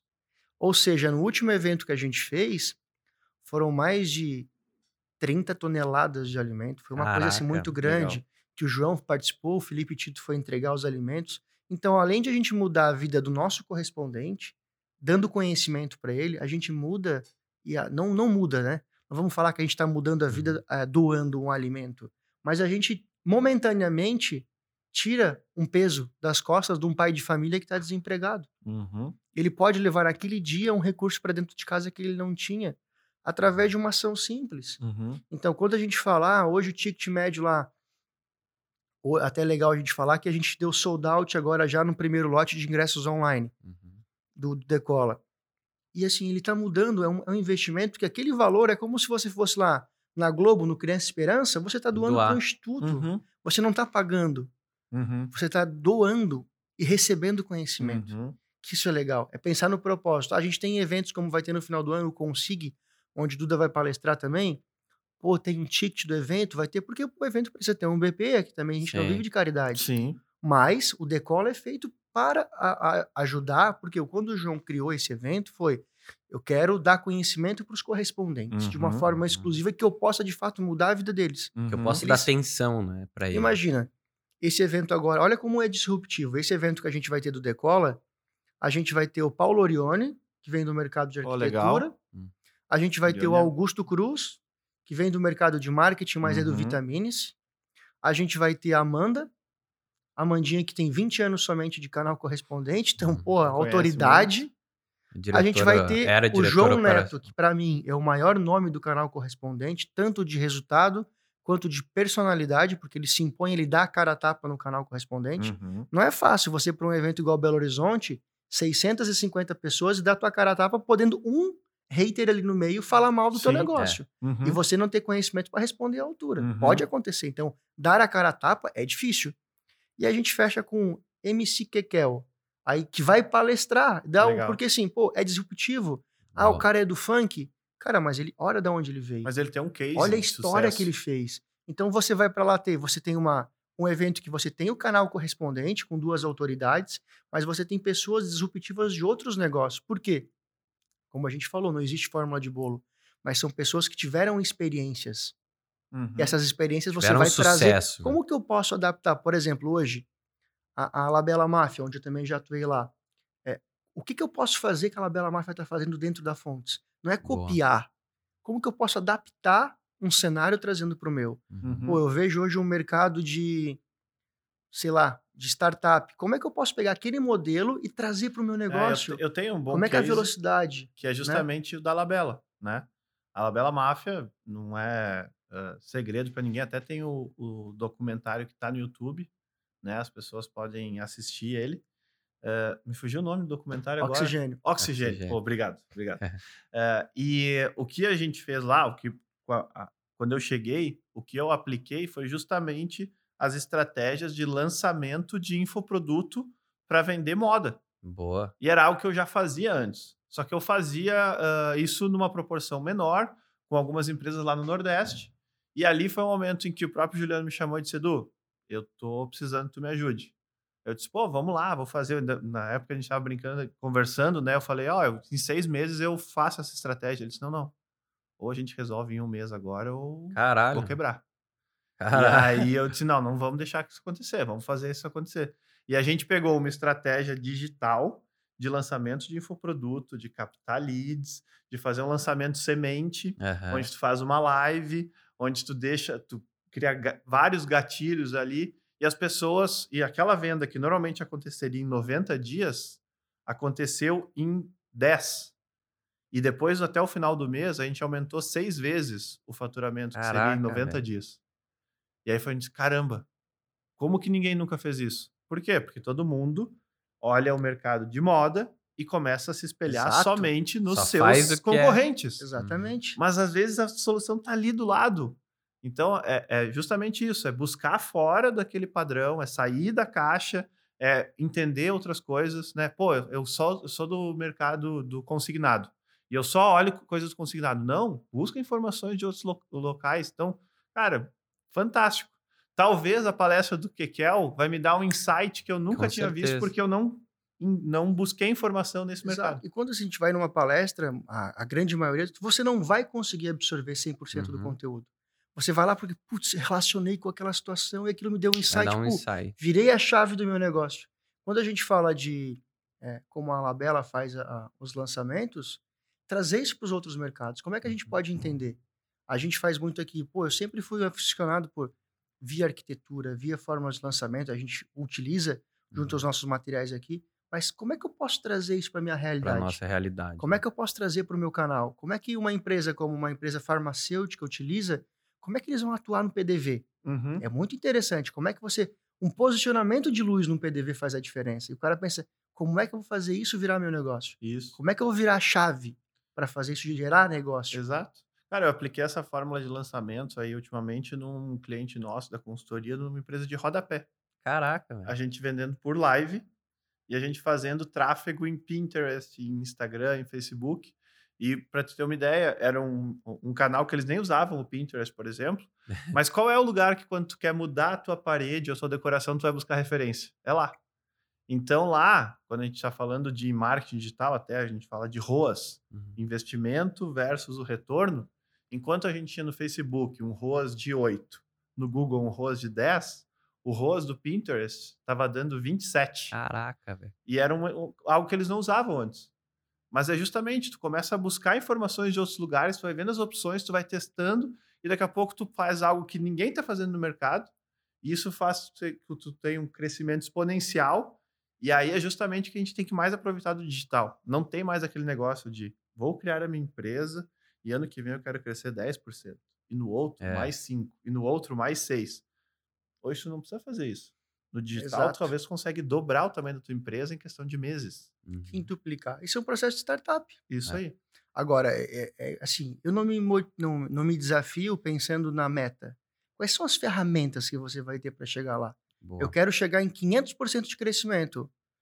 Há dois anos atrás, isso era loucura.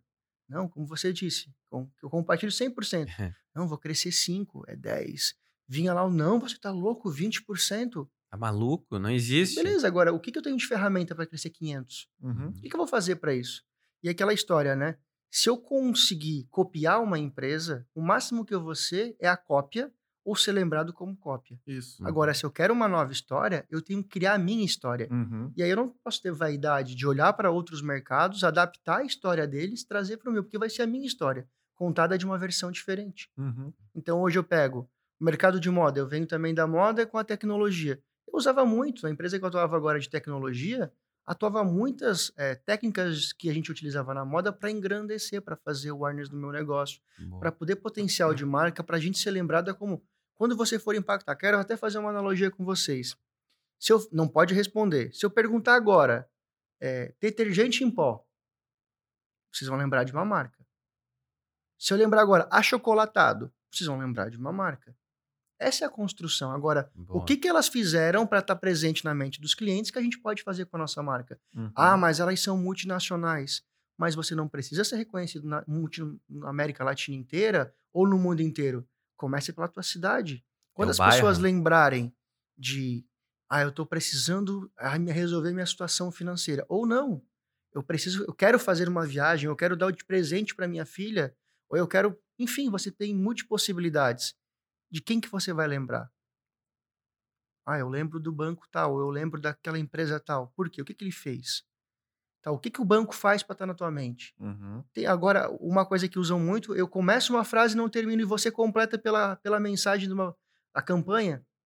Eu vou falar, ah, eu vou para e eu apareço a imagem de fundo. Você, ah, Maceió, porque você viu Maceió no fundo. Uhum. Então a gente utiliza os gatilhos. Como é que eu vou fazer com que naquele momento a minha marca seja lembrada? Uhum. Utilizando de formas disruptivas. Eu posso olhar para um outro mercado, adaptar e trazer para o meu. Uhum. Isso a gente aqui na Fontes faz direto. A gente olha, a gente está analisando o mercado, não é olhando como é que o meu concorrente está fazendo. Eu tenho que ter a noção É, isso aí. do que ele faz para não me ser surpreendido. Uhum. Eu vou acompanhando. Se eu for fazer igual ele faz, Faz, o né? máximo que eu vou estar é brigando. Até tinha uma vez um exemplo, é, jogo de futebol. Tem duas grandes marcas de cano, né? Cano de construção. Uhum. Ah, eu não vou dizer o nome Eu das dizer, não marcas. que eles fazer não, é. jabá aqui. Não, não. Eles não te pagaram nada pra tu falar É, o nome exato. deles, né? E aí Pô, as duas faziam a mesma propaganda no intervalo do futebol. Eu pensava, cara, Caraca, copiando a velho. mesma estratégia do mesmo canal. O que, que vai acontecer a hora que vai chegar no PDV? Vão brigar por preço. Uhum. Uhum. E aí o- pode ser que o ROI não seja positivo dessa campanha, porque é a mesma estratégia. Uhum. Agora, às vezes, tu vê uma campanha que a marca X está patrocinando o intervalo do futebol e a outra está presente atrás do gol. Uhum. E a que está atrás do gol parece mais do que a que está impactada na televisão. Porque ela pensou de forma diferente. Ou, por exemplo, é, levando para o nosso negócio, se tivesse uma padaria lá, quando a gente, você falou lá, ah, o cara de manhã ele acorda, como é que é a rotina desse cara? Às vezes eu vou estar anunciando tanto, ah, esse cara ele acorda, ele é um aposentado, ele vai na padaria da Maria. Putz, a padaria da Maria. Uhum. Eu quero, eu quero estar lá lá. dentro. Uhum. Ah, como? Posso fazer a embalagem? Eu posso fazer um anúncio? Eu posso estar impactando. Quando o cara passar, ele vai lembrar de mim. Isso. Caraca, vários insights aí, ó. Pra você que é correspondente, então agora já o Felipão aqui já veio uma ideia aí, né? Principalmente tá vendendo FGTS, cara, uma, uma grande. O, a, a pessoa, o cliente do FGTS, cara, pega muito Uber. Né? Fecha parceria com o cara do Uber, bota atrás ali seu número, né? Seu contato, e o Uhum. seu cliente vai estar lá, né? Isso. A melhor forma de poder impactar o teu cliente é pensar o que, que ele faz na rotina dele. Boa. Então, por exemplo, ah, ele tá na padaria. Daí, eu- normalmente, a nossa ansiedade já vê. Então, vou botar um outdoor aqui na, na frente da padaria. Então, já vou botar um uniforme na padaria. Não. Se ele vai lá, vai lá, tu na padaria, toma um café, passa duas horas e observa o que, que eles fazem. Boa. Se o aposentado vai lá na padaria, toma um café, a primeira coisa que ele faz é abrir o jornal. Opa, tem um local ali que tu pode ter atenção. Ah, então eu vou lá e vou botar um anúncio no jornal. Quem disse? Se tu tiver um panfleto e tu fizer uma parceria com o dono da padaria, Exato. que ele sempre vai colocar uns dois ou três panfletos teus dentro do jornal. O custo é bem mais baixo, Exatamente. Boa. impacto vai ser maior do que botar um anúncio em preto e branco no jornal e tu tá impactando aquela pessoa que tá ali naquele momento. Caraca, ó, galera. Então, assim, ó, mais um insight pra você aí do Fontescast. Fontescast daqui a pouco tem que ser pago. Porque, assim, ó, mais uma ideia pro correspondente. Eu vou estar aplicando isso, né? Ah, conforme boa. vê, né? Porque é o cliente, né? Tem uma, um- uma padaria embaixo que sempre bomba de gente vendo o jornal da cidade. Então, assim, mais um insight aí pra gente utilizar. E realmente é isso, né? Vou te velho? trazer mais um, então, de experiência, Então, tá? ó, se liga aí, mais um insight para você aí aplicar nessa operação. Tem, ah, tem um case de uma empresa que eu fui parceiro um bom tempo, que é a Perestroika, que era uma, uma escola de cursos ah, de criatividade, né? Uhum. E o Jean, que foi uma das pessoas que ah, montou a unidade do Rio de Janeiro, eles lançaram um curso de futebol, que era para discutir estratégia de futebol e tal. E aí eles não sabiam como lançar esse curso. O que, que ele fez? Ele foi nos bares, e aí ele pagou uma rodada de chopp ou cerveja para a galera e disse: Ó, eu quero pagar uma rodada para o pessoal que está aqui, mas eu quero que o garçom vá lá e entregue um panfleto meu para todo mundo que ganhar. E assim: ó, esse chopp aqui, a galera da, eu são os professores do curso Kickoff que estão pagando, e aqui eu vou te dar um panfleto para tu entender qual que, que é o curso. E aí ele ficava observando, e as pessoas que tinham algum tipo de reação e que mostravam e ficavam mais interessadas, ele chegava lá e abordava. Então, vamos dizer que nessa mesma padaria, tu ainda, além de ver que as pessoas vão ser impactadas ali, Aham. tu possa pegar e fazer uma parceria com o próprio dono da padaria e dizer assim, pô, eu queria comprar aqui de ti, nessa semana, 200 cafezinhos. Uhum. Me faz um preço melhor? E o cara, bom, beleza. Só que eu quero que tu ah, ofereça esse cafezinho para as pessoas que forem acima de 60 anos de idade e que tu diga que esse cafezinho foi um presente da, promo- da da- do correspondente tal. E que daí tu vai deixar de novo o panfleto e vai dizer, pô, a gente está te convidando para além do cafezinho, tu ir lá também e conhecer o que a gente tem, ou ir lá e poder receber mais algum brinde. Então, olha, tu vai gerar uma experiência diferente. Caraca. Tu vai impactar, porque o cara diz, como assim, um cafezinho? Nunca ninguém me pagou um café. Uhum. Tu vai gerar uma, um- algo Vai ser impactado. bom, na, na- é, um sentimento bom dele. E aí, com certeza, pelo menos um tipo, um início de relacionamento vocês vão criar ali. Pode ser que não seja naquele momento, mas daqui a um mês ele tiver que fazer um empréstimo para alguma coisa, de quem ele vai lembrar? Do cara que tá aparecendo lá na televisão com um monte de coisa e tal, ou aquele que pagou um cafezinho para ele? Gerou uma experiência. Exato. E a gente trazendo assim, ó, por exemplo, o mercado de, de supermercados, as promotoras de venda Uhum. dentro do. É isso. Às vezes você vai lá, fez a estratégia que o Duda falou aqui, você pagou um cafezinho, tem uma promotora tua de crédito sentada numa mesa, como quem não quer nada. É. Uhum. Ela tá ali só esperando a hora que o cara vai perguntar. "Tá, mas me fala mais um pouquinho, como é que eu saco esse FGTS que tá lá parado? Uhum. Você fala, vem cá, senta aqui, vamos conversar. Vou até te Isso. pagar mais um. O que, que você quer comer aqui? então, então, porque assim, é gerar a experiência do cara, não é? Isso. Às vezes as pessoas estão indo tão rápido, é como a gente fala da ansiedade, né? Eu preciso fechar uma venda, eu vou na ansiedade de É gerar um isso aí. negócio e esqueço da experiência. Uhum. E assim, é uma conexão. Tu deu vários insights aqui que são assim, coisas simples, É verdade. que precisam ser pensadas. Boa. Um anúncio de um jornal hoje, quando a gente fala, o Duda começou a falar, eu tenho certeza que a maioria começou a pensar, vou anunciar no jornal. Boa. Eu, eu, eu pensei isso. Vou anunciar Eu no pensei, jornal. vou anunciar mas no jornal Mas agora. você sabe qual é o, a- o caderno que ele tá lendo? Não. Você sabe quanto custa um anúncio colorido? Não. Aí tá, aí ele Bota veio um com outro panfleto. insight, mas você bota um panfleto e a pessoa vai dizer, mas eu vou botar panfleto agora, eu vou botar cheio de panfleto. Mas aí que tá, faz um acordo, como ele falou. Às vezes você vai botar um panfleto, o primeiro que. Aí você foi lá e pagou pro jornal pra botar um panfleto. O primeiro que leu levou o panfleto. Uhum. E morreu a ação. Agora, se você tiver um acordo com o pessoal, ele vai conseguir botar. Ou na hora de fazer o pagamento, você analisar onde é que esse cara olha. Onde é que esse cara bota a carteira? Uhum. O que, que ele compra? Ele compra pão. Como é que é a embalagem? Não posso botar naquela embalagem. Não precisa ser um FGTS do tamanho do mundo naquela embalagem Sim. que leva o pão. Mas bota um contato. Caso você gostou do cafezinho, venha falar com a gente. Uhum. Então você pode fazer outros meios de contactar com essa pessoa sutilmente que vai gerar uma experiência positiva. Isso. Então, como é que você vai fazer isso? É ali no movimento. Até quando a gente está falando isso, existe uma campanha, até vou fazer aqui da a história da, da- do pode ser da Pepsi, Uhum. que foi exatamente isso. Observando. Iram, e eles foram para os ambientes, fizeram aquela técnica TBC, né? Que é tirar a bunda da cadeira. Essa é boa. Essa técnica parece que funciona, hein, é galera? fácil. E foram que pouca entender- gente quer fazer. É, É. que assim, dá, dá trabalho? Dá, mas eles foram entender como é que o meu cliente pede o meu produto. Por que, que eu tô perdendo espaço? Verdade. Aí entenderam, pô, as pessoas chegam no, num- naquela consciência de marca, eu chego lá e peço, dá uma Coca-Cola. Daí o, resta- o- o garçom respondia, tem Pepsi, pode ser? Uhum. Eles ficaram, pode ser Pepsi, pode ser muito melhor. É que eles não queriam agora ganhar da Pepsi, eles só não queriam perder mercado. Uhum. Eles foram, foram, foram incomodando e se tornaram, se consolidaram como segundo. E não é ruim ser segundo. Uhum. A gente tem essa concepção de ou é primeiro ou é segundo. A Pepsi se posicionou, ela continua ganhando dela, E tá tudo certo. tá tudo certo, mas ela não perdeu espaço. Uhum. E fez uma campanha que ganhou vários prêmios. Uhum. Uma, uma coisa simples, mas o que, que eles fizeram? Foram estudar o seu cliente. Onde é que está o meu cliente? Quando a gente fala agora de INSS, o cara vai pensar, só vou ver os cabecinha branca.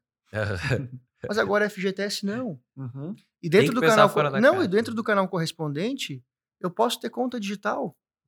Eu Uhum. posso ter o cartão de crédito, eu posso vender maquininha, eu posso vender seguro, eu posso vender tanta coisa que não somente um produto. Ah, mas é muita confusão para o meu vendedor.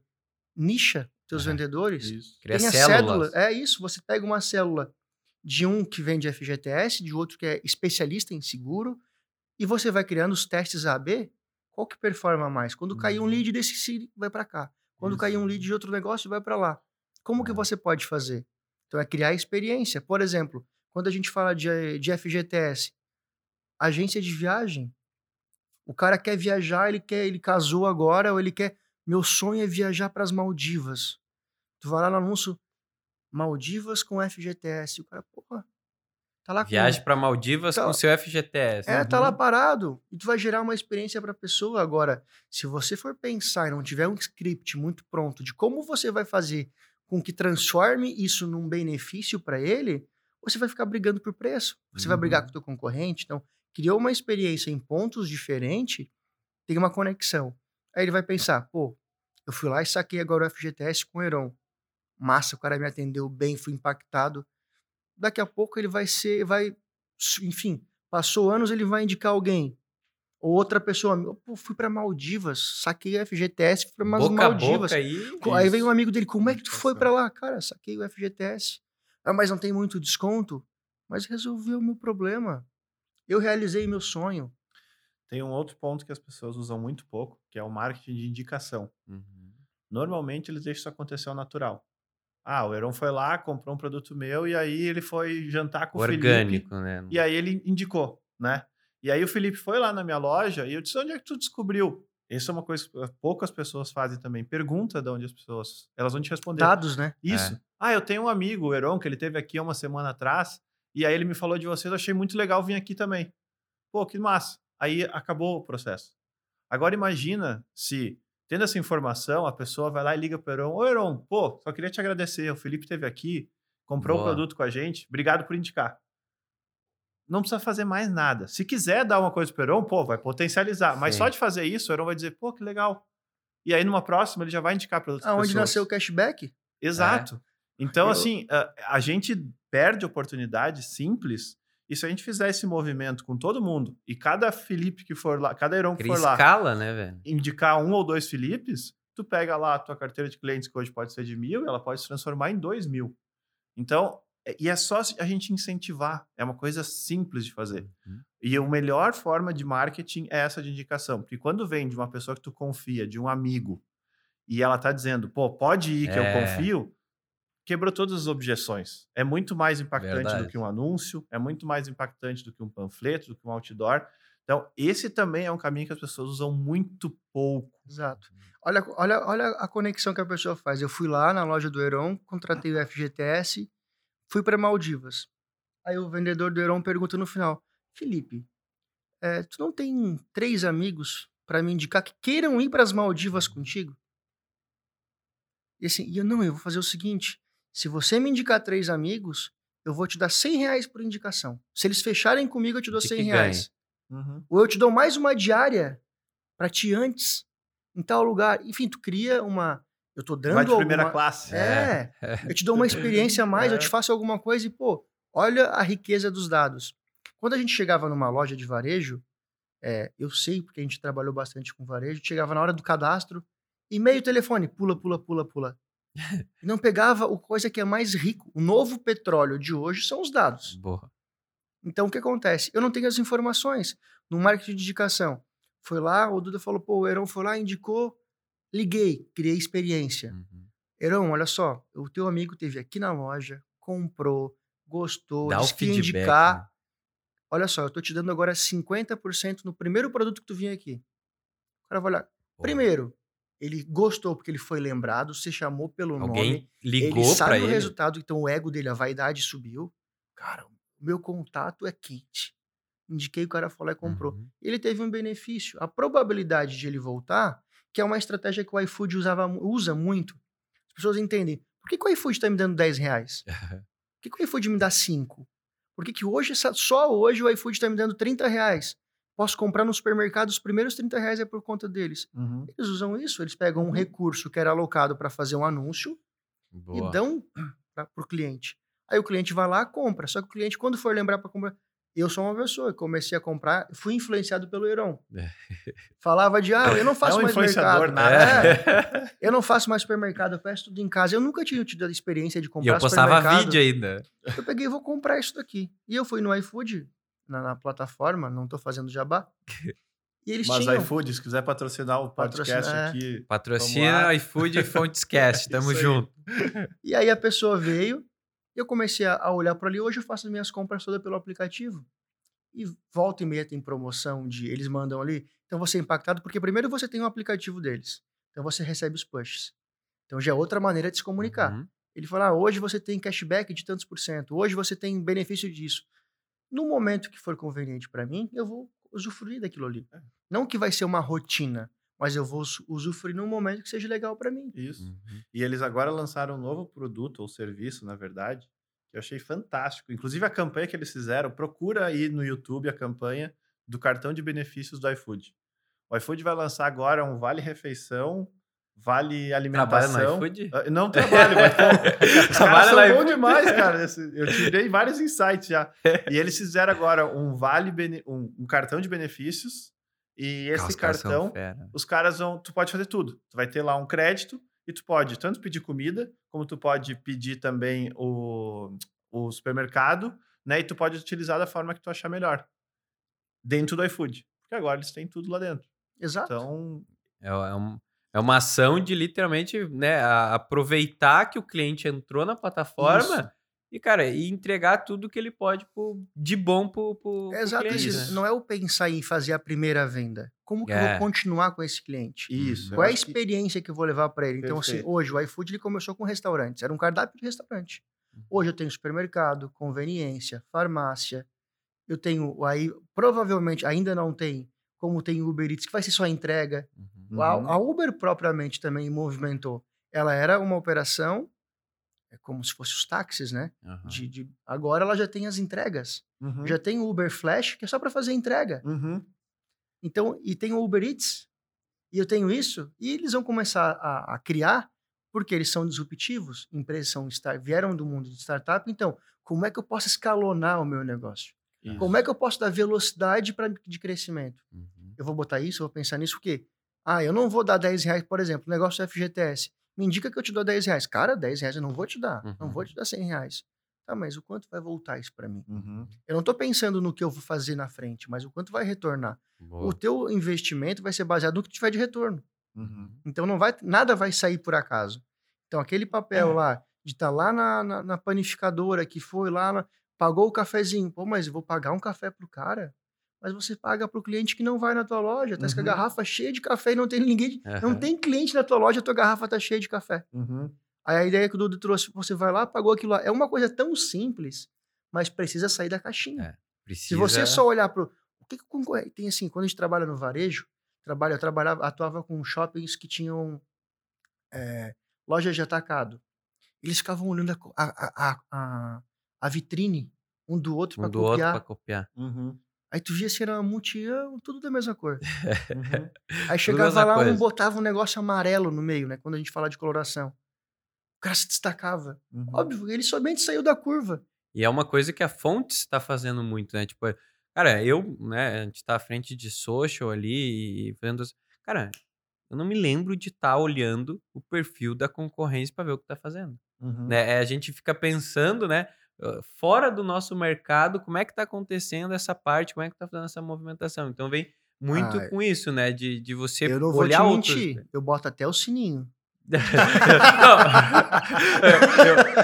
eu, eu boto, mas não fico lá olhando. Eu não fico olhando, mas eu fico. é, O que que tá acontecendo aqui? Isso, é Não, só é estar exatamente. informado. eu tô né? informado, tem uma Mas a gente não fica movimentação. procurando, né? Tipo assim, pô, vamos ver que, que ação que ele tá fazendo. Tipo, é Não, importante porque, assim, a gente ó, ter o- o conhecimento, assim, mas ó, não o- ficar ah, Mas e por quê? Porque vocês né? estão na frente. Uhum. Estratégia entendeu? do Oceano Vocês Azul. estão ah, ah, adiantados. Uhum. Se vocês estivessem atrás, vocês iam estar olhando lá e vendo o que, que os caras estão fazendo. Pra... Como vocês estão na frente, como vocês já foram disruptivos, como a fonte está sendo ah, quem está justamente revolucionando o mercado do consignado, vocês são referência. Uhum. Os Exato. outros estão. Cara, eu tenho certeza, se o Felipe tá com o sininho aqui, a concorrência tá com todos os sininhos Aham. ativados em tudo da fonte, olhando. Inclusive, escutando esse podcast, um abraço para a concorrência aí, É. porque eles estão consumindo esse conteúdo porque eles querem tentar enxergar, porque a fonte virou referência. Uhum. E assim, e, e sendo bem sincero, quando a gente fala de concorrência, eu não vejo um problema eles fazerem isso. Não, isso é do E mercado. quando eles copiam a gente, às vezes a gente ficava assim, pô, mas estão lá copiando, usando a mesma frase. Esses dias eles pegaram uma arte, cortaram a arte, usaram a nossa arte e estavam lá falando. Eu falei, cara, que, que são os caras que não pode fazer? Eu falei, é aplauso. Isso é um elogio, É. cara. Agradece, porque assim, enquanto eles estiverem agora, vão lançar o podcast. Que legal, mais uma opção para o canal correspondente ganhar Boa. conhecimento. Uhum. Quem que vai se diferenciar? Quem fizer melhor conteúdo. O que, que vai fazer? Nos forçar a ser mais estratégicos e trazer mais conteúdo. Quem ganha? O canal O canal correspondente. correspondente. E, E quando- vai, vai num, num, num camelô olhar as coisas falsificadas. O que tem lá? Só marcas admiradas. Então, toda vez que o teu concorrente te copia, olha isso como um elogio. Pô, porque ninguém copia algo que é ruim. É. Ninguém copia algo que ninguém Exatamente. quer. Se ele copiou, é porque ele tá te admirando, o ruim. porque ele tá... Exatamente. É um aplauso. Né? Então, a- aproveita isso e, e até isso é um formato. ah, muito trabalhei também com empresas grandes e trabalho hoje que o pessoal se dói muito com a cópia. É. Eu digo, não. Primeiro, fica feliz com a cópia, porque isso mostra que a gente está realmente em destaque e a cópia ela te faça aumentar, subir mais o sarrafo. Pô, Exato. se eu tava Claro. fazendo isso, o cara me Te faz copiou, agora eu preciso fazer mais. Então, ela mesmo vai te dando aquele empurrãozinho para tu continuar evoluindo, Até- entendeu? Até tem um, um filme, né? Não sei se vocês já viram o filme do Cristiano Ronaldo. Sim, assisti. né? E, e até numa parte eles falam assim, né? Ah, o que, que dizem eh, essa, essa concorrência entre Cristiano Ronaldo e Messi? Ele fala, cara, isso aí é da mídia. Ah, o Messi é meu amigo e ele só me faz ser melhor a cada dia mais. Exatamente. Então, tipo, é, é, é isso que o cara tem que levar, né? É igual quando a gente fala assim de oportunidade de trabalho, né? Hoje, quando a gente tem uma oportunidade de trabalho, às vezes as pessoas pensam: ah, mas eu não vou fazer, porque essa empresa não me valoriza. Uhum. Eu não vou fazer. Só vou fazer quando ela me valorizar. O que acontece? Você vai ser demitido, porque você não fez acontecer. Você tem que entender: ah, é- aí vem a vaidade. Mas eu estou fazendo demais, eu faço muito. Entenda que no mercado existe um milhão de pessoas muito melhores e mais capacitadas. Por exemplo, o Felipe. Existem um milhão de diretores mais capacitados e melhores do que o Felipe. Uhum. Só que eles não estão tendo a oportunidade que o Felipe está tendo. Então, se eu não agarrar a minha oportunidade de hoje e fazer acontecer e pensar fora da curva e gerar resultado para fontes e para JTA, vai abrir espaço para concorrência. Assim é o mercado. Se você não vai lá, paga o cafezinho, faz o anúncio, faz isso, aquilo e trata bem o teu cliente, vai abrir espaço para concorrência. A concorrência vai tratar bem, ela só vai fazer efeito reverso.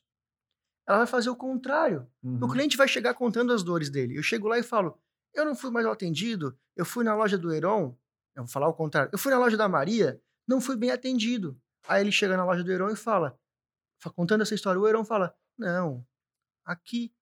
Abre traz um- margem, Traz né? uma espumante pra gente aqui. Uhum. Caralho. Traz não sei o que aqui. A pessoa pensa: meu Deus, o cara tá me tratando bem. A hora de ir embora, o Heron para. Onde é que a senhora vai? Ah, eu vou pra, pra, pro Rio Vermelho. Só vou chamar Uber pra senhora. Fica tranquila, tá tudo É. certo. E você criou uma sinergia tão grande, aproveitou o que o concorrente não faz, oportunidade que não foi feita, e gerou uma experiência. Uhum. Quando ele for fazer de novo negócio, vai fazer com quem? Isso aí. É ele bem- gerou, ele gerou, ele gerou uma, uma identidade e assim a gente como profissional. Se eu não aproveitar e não fazer diferente ou ficar esperando a oportunidade vir É, quando ela é- não vem, É Desculpa agarrar. te contar um segredo. Alguém vai vir e vai te substituir. Ninguém é insubstituível. Ninguém é substituível. Todo mundo executa, tem a sua maneira própria de executar. Ninguém vai executar como ninguém. Se o Duda vier à, à diretoria da JTA, ele vai executar do jeito dele. Ele vai ter resultados muito melhores do que o Felipe. E se o Felipe fizer uma outra ação que o Duda já faz, ele pode ter resultados muito melhores do que o Duda, porque são pensamentos diferentes. Mas cada um tem o seu resultado, então ninguém é insubstituível. Agora, se você está tendo a oportunidade, tanto na sua empresa como colaborador, ou é, com conexão com o teu cliente, aproveita o máximo, dá o teu melhor. Porque quando você dá o teu melhor, o espaço para concorrência é mínimo. Então, quando a gente traz para o nosso negócio, ah, eles estão copiando tal coisa. Que massa, obrigado. Obrigado pelo apoio. Acho que a gente está no caminho Cavalo, certo. cavalo Agora não encilhado passa poucas vezes, né? Agora não deixa a vaidade do momento dizer, nossa, nós somos os caras, nós Isso, somos foda. E vamos parar no tempo. Aí tu para no tempo, vem a concorrente, vum, que é startup, meu É. amigo. Uhum. Hoje em dia, a, a velocidade Tem que a tanto gente... dinheiro quanto, né? Na mesma velocidade que a gente chegou, outro também chega. Uhum. Só que por que, que isso não vai acontecer na Fontes? Porque nós estamos já preparando o próximo passo. E o Uhum. próximo? Então, quando eles chegarem no nosso degrau, a gente está três na frente. Uhum. Quando eles chegarem daqui três, a gente vai estar cinco. Porque a gente está sempre pensando, qual que é o próximo passo? Uhum. Porque a gente está estruturando faculdade, evento e isso. E tem muito era de coisas que estão acontecendo. Agora, quando copiar tudo isso, a energia é tão grande para a cópia É. que a gente já tá tudo certo. Eles vão propagar o longe. nosso negócio. Uhum. Uhum. E quando é. eles chegarem lá na frente, vão ter, sei lá, nós vamos ter o iFood, o iFood do crédito consignado. Ué, tá voando. ali e vai ter, sim, vai, você vai pensar lá. É isso A aí. a o gente vai ter o iFood nos patrocinando aqui no É, é, Fontescast. assim, é muito Isso. na frente. Então é, é pensar que hoje a embarcação está só na água. Uhum. A gente está fazendo assim, passou lá, quando veio, o Duda estava aqui na, na, na Fontes, estruturou, a gente veio, deu continuidade e nem começou ainda. A gente tem uma maturidade digital muito pequena. Uhum. Agora, o próximo passo. O que a gente vai fazer com as informações? Porque não basta ter informações. parar. Como é que eu vou filtrar os dados disso? Como é que eu Uhum. vou conectar agora em gerar negócio? Como que eu faço um evento como Rota, ou como Decola, ou como o Summit, gerar negócio? Qual é o, o que, que eu quero com isso? E tem que melhorar, né? Exatamente. Não vai ter a, a perfeição. A gente, eu pelo menos, me cobro muito. Então eu fico com o tempo, o que, que eu posso fazer melhor? Como é que eu posso fazer com que a equipe tenha mais possibilidade de eles estarem mais felizes, Uhum. saudáveis, mas podendo potencializar? Tem, eu, eu gosto muito de falar isso. Tem colegas na nossa equipe hoje que há dois anos atrás tinham um salário de X, hoje tem X vezes 4. Uhum. Por quê? A gente tirou e instigou. A gente aqui somos todos líderes. Uhum. O nosso papel é transformar novos líderes. Isso. Então é instigar. Muitas vezes a pessoa tá lá, ela pensa que ela não consegue, É. que ela não pode, porque ela nasceu com aquela crença. Uhum. Muitas vezes na tua criação tu foi, eu vim de uma família totalmente humilde, eu era barman. Uhum. Eu nasci para ser um impactador de, de mercado. Eu não tinha condições. Mas, graças a Deus, eu tenho um Deus forte que me disse: não, tu é mais, tu vai fazer mais. Consegue mais. E eu busquei sozinho as- os meus lados e as minhas vertentes. Agora, eu não posso pensar pelo egoísmo em ter, querer tratar as pessoas dessa forma. Uhum. Eu, como líder, eu tenho que fazer com que aquela, ex- extrair daquela pessoa daquela o melhor pessoa. que ela tem. E às vezes ela não Isso. acredita no que ela tem. A gente tem casos aqui que a pessoa estava lá limitada, vai lá e força. É isso, é isso. O cara vai lá e, É e bom mudou pra ela. o level né? dela. Uhum. Quando ela vê, ela pensou, cara, eu aprendi a fazer tal coisa que eu achava que eu não podia. Uhum. E aí ela não tem mais volta. Dali É, ela não. quer, aumentou a régua, o sarrafo tá É lá em evolução. cima. Ela né? vai E querer fazer cada lá, vez mais. Cara, né? mas tu tá puxando. Aí quando ele fala, "Puf", aquela sinergia, ele vai lá e conseguiu. Ele pensa, caralho, eu consegui, eu não achava que eu conseguia. É bem isso. E ele vai lá e ele mudou o nível de novo. Isso. Nível E 3. vai pro, pro- e vai pro vai próximo indo, nível. E o cara não volta mais. E assim, e, o- e a- e o nosso papel é que essa pessoa faça isso com as outras pessoas. Uhum. Que ele também tenha consciência de como ele, ele cresceu, que também tenha consciência de voltar e fazer outras pessoas evoluírem. Não pensar a gente como concorrência. Uhum. Pensar como aliado. Isso, mas é que a gente faz em exatamente conjunto, isso. né? É, é para isso que a gente está aqui, né? Para evoluir. É. Então, ah, quando a gente para de evoluir, ou quando a gente para de buscar essa evolução, é quando a gente começa a ficar Ferrou. desmotivado. Que a gente não tá vendo, pô, não olha para trás e vê, pô, olha quanto eu evoluí nesse sentido. E aí o mais legal é, depois que tu consegue mudar a tua vida e tu consegue evoluir por si próprio, é quando tu começa isso pelos outros. Uhum. E isso aí vai retroalimentando. Então, esse trabalho que tu fez com a equipe, transformar eles, com certeza eles vão fazer com outras Com pessoas. pessoas. Isso vai acontecendo. Então, Exato. E, e vai muito do- desse momento que a gente está vivendo de ser colaborativo. Cara, a gente está abrindo aqui um monte de estratégia, números, Aham. informações, que há anos atrás o pessoal dizia, não, tá doido, não vou falar Nem isso. vou porque senão abrir. vou-" Não, a gente está falando porque justamente a gente quer que as pessoas executem E um apliquem. sucesso. isso e cheguem lá. Uhum, E porque isso, fazendo ela chegar lá, vai fazer a gente dizer, beleza, agora a gente também tem que ir mais. uhum. Então é assim, e, e uma coisa vai, vai, vai levando a outra. Exatamente. E galera, indo pro final, eu sempre faço essas perguntas aqui, né? Eu gosto muito de saber o que você consome de conteúdo, né? Fazer tipo uma collab de, pô, tem um canal aí que eu não sei. Gostaria que vocês falassem, cada um, as fontes de aprendizado que vocês consomem no dia a dia de vocês. Começando aí pro Fe- Felipão aí. Cara, eu vou te dizer que eu sou uma pessoa muito a embora tenha muita busca por conhecimento do digital, mas eu gosto muito de leitura Boa. física. Eu gosto de pegar o meu livro, rabiscar, fazer os mamãe, anotar e voltar. Embora tem momentos, né? Uhum. No trânsito, eu ou- ouço podcast. Tem dias que eu ouço música. A gente não pode é, nos mentir, não. Eu sou o tempo inteiro pensando em conhecimento e pensando nisso. Não, tem que ter as caixinhas. Agora eu ouço uma música, depois eu boto meu podcast, vou lá, ouço conteúdo. Eu vou, eu tenho que utilizar bem os meios. Eu tenho que no YouTube não ver somente um vídeo engraçado. Eu Sim. posso assistir um vídeo engraçado, mas eu tenho que buscar conhecimento. O que, que eu vou fazer com aquele material? Então, eu fico um chato Sim. o chatão da turma. Aham. Não, é só, só penso no meu intelecto, eu vivo. Uhum. Não. Tem que ter um momento que você vai rir, que você vai se divertir. Então, o Felipe, onde ele consome conteúdo? Eu adoro livros, então eu Uhum. tenho leitura de livros físicos. Boa. Não me acostumei com Kindle, tipo, não consigo. Eu Uhum. gosto muito de anotar, rabiscar.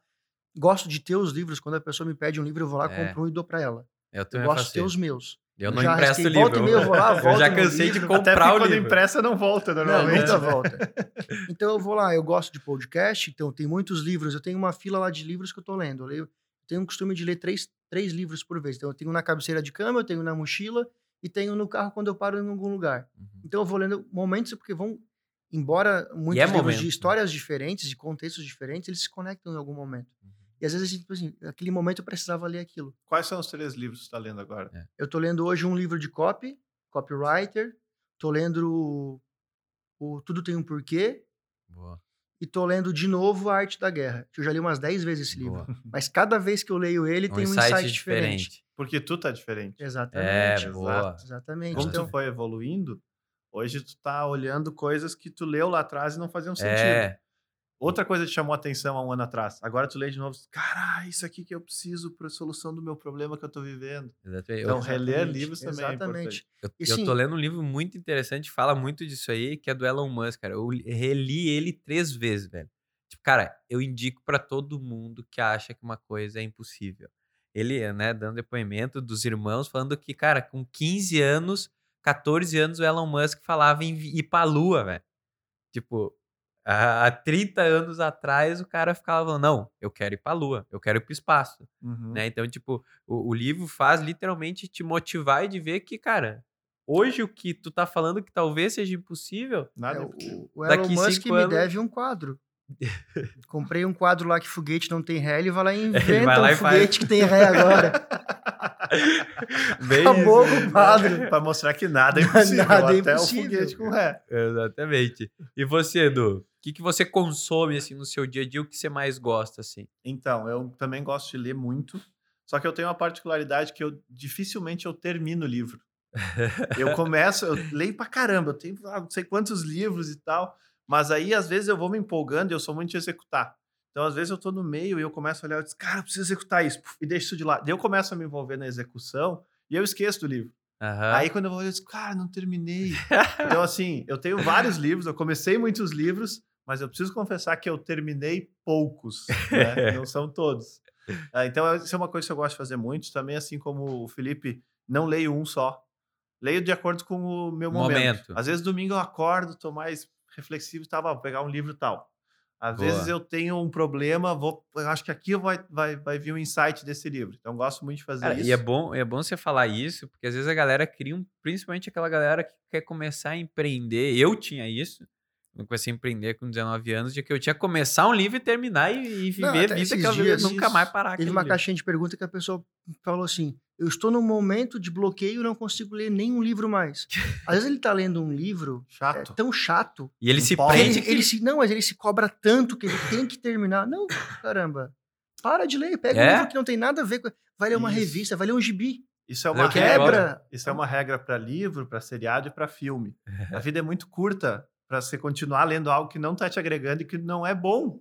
Então, assim, não é nenhuma derrota. Tu tá, esse livro, mas agora eu comecei, eu tenho que terminar. Não, cara. É, olha, olha o. Edu, confessou aí que nunca terminou um livro. tá aí. É, Mas não é, assim, derrota. assim né? como É ele isso falou, você não, não tem o porquê. Por que, que eu vou continuar com algo que não tá me fazendo bem? Porque Isso. a leitura não é para mim naquele momento. Eu vou Exato. buscar algo que naquele momento vai me satisfazer. E eu, Exato. e eu mudo. Aí depois o cara começa a ler outro livro, outro livro. Ele, quando ele vê, vai daqui a cinco anos, ele olha para aquele livro de novo e pensa: Eu acho que eu preciso ver. E ele vai gostar do livro. É. Uhum. Porque aquele momento era para aquela leitura. E tem Isso. livro que encaixa em momentos. Tem livro que eu tenho lá, enfim, que eu, eu li e parei. Vários E livros. não eu gosto muito praticou também. Vários livros eu parei no, no início, parei no final. Uhum. Li o começo, li o meio. Rabiscava, cara, nada a ver essa leitura, é É. muito ruim. E hoje eu volto, às vezes, num livro e continuo ele. Isso. Faz sentido. E faz sentido. Exato, exatamente. É, e muito, e muito disso de consumir conteúdo, né? Também é praticar, né? Praticar Isso o que mim você é o mais né? importante de tudo. A gente está hoje com muita opção no celular, no iPad, no computador, num livro, numa revista, num podcast. Então, assim, eh, tá muito fácil de, de aprender qualquer coisa. Qualquer coisa que tu quiser aprender hoje, se tu procurar no YouTube, alguém já fez um vídeo explicando. Boa. A coisa mais absurda, se tu colocar, alguém já fez um vídeo explicando. Como tomar água. Isso, já deve ter. Tem, Eu você coloca pra ver. é, já deve ter. Deve ter mil e uma maneiras de tomar água, inclusive. E aí tu consegue aprender ali o que fazer. Só que o mais importante é aquilo que tu aprendeu executar. Então, Uhum. normalmente, quando eu vou dar uma palestra, alguma coisa, eu termino dizendo assim: e aí, o que eu trouxe aqui deu alguns insights? Sim. Vai mudar a vida de vocês? Sim. Eu, daí eu respondo: não. Não vai mudar. Porque o insight, se tu não aplicar ele, não vai mudar porra nenhuma. Bem pelo É. contrário, ele vai te deixar mais Boa. frustrado. Exatamente. tu vai dizer, Boa. Nossa, aquela ideia! Só que tu não executou, aí tu não conseguiu ter o resultado daquela ideia. Boa. Então, pior do que tu não saber é tu saber e não fazer. Né? Então, é, esse é um dos pontos. E Eu digo podcast, né? Você falou muito. E a, e a podcast proatividade, né? É. Hoje a proatividade, assim, ah, eu não sei como fazer tal coisa. Bota no Google, Bota no oráculo, Google. pergunta, pergunta pra ele. Se a gente tava Uma agora em Belo pergunta bem Horizonte, feita no Google aconteceu é uma situação que eu tinha que conseguir um negócio em Belo Horizonte. Ah, mas como é que eu vou conseguir em Belo Horizonte? Eu não tô em Florianópolis. Eu falei, cara, é a mesma coisa.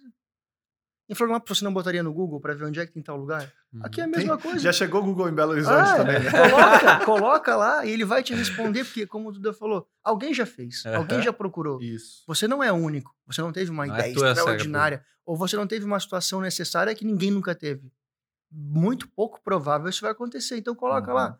É preciso celular em Belo Horizonte. Vai aparecer um monte de loja de celular. Isso. Aí a gente volta. Quem que se ranqueia é melhor. Quem que tá Uhum. na frente. Aí é uma oportunidade. Uhum. Mas tudo tu vai ter a resposta e a proatividade de querer conseguir. Isso. É isso aí. Cara, sensacional esse papo aí. Literalmente, galera, papo de marqueteiro aí. Sensacional a gente aprender sobre marketing com duas feras, o Edu e o Felipão aí, que entende como nunca, né? E nada melhor do que a gente vir na semana né, que a gente fez, né, Felipão, no Café com Fontes, o marketing para correspondente.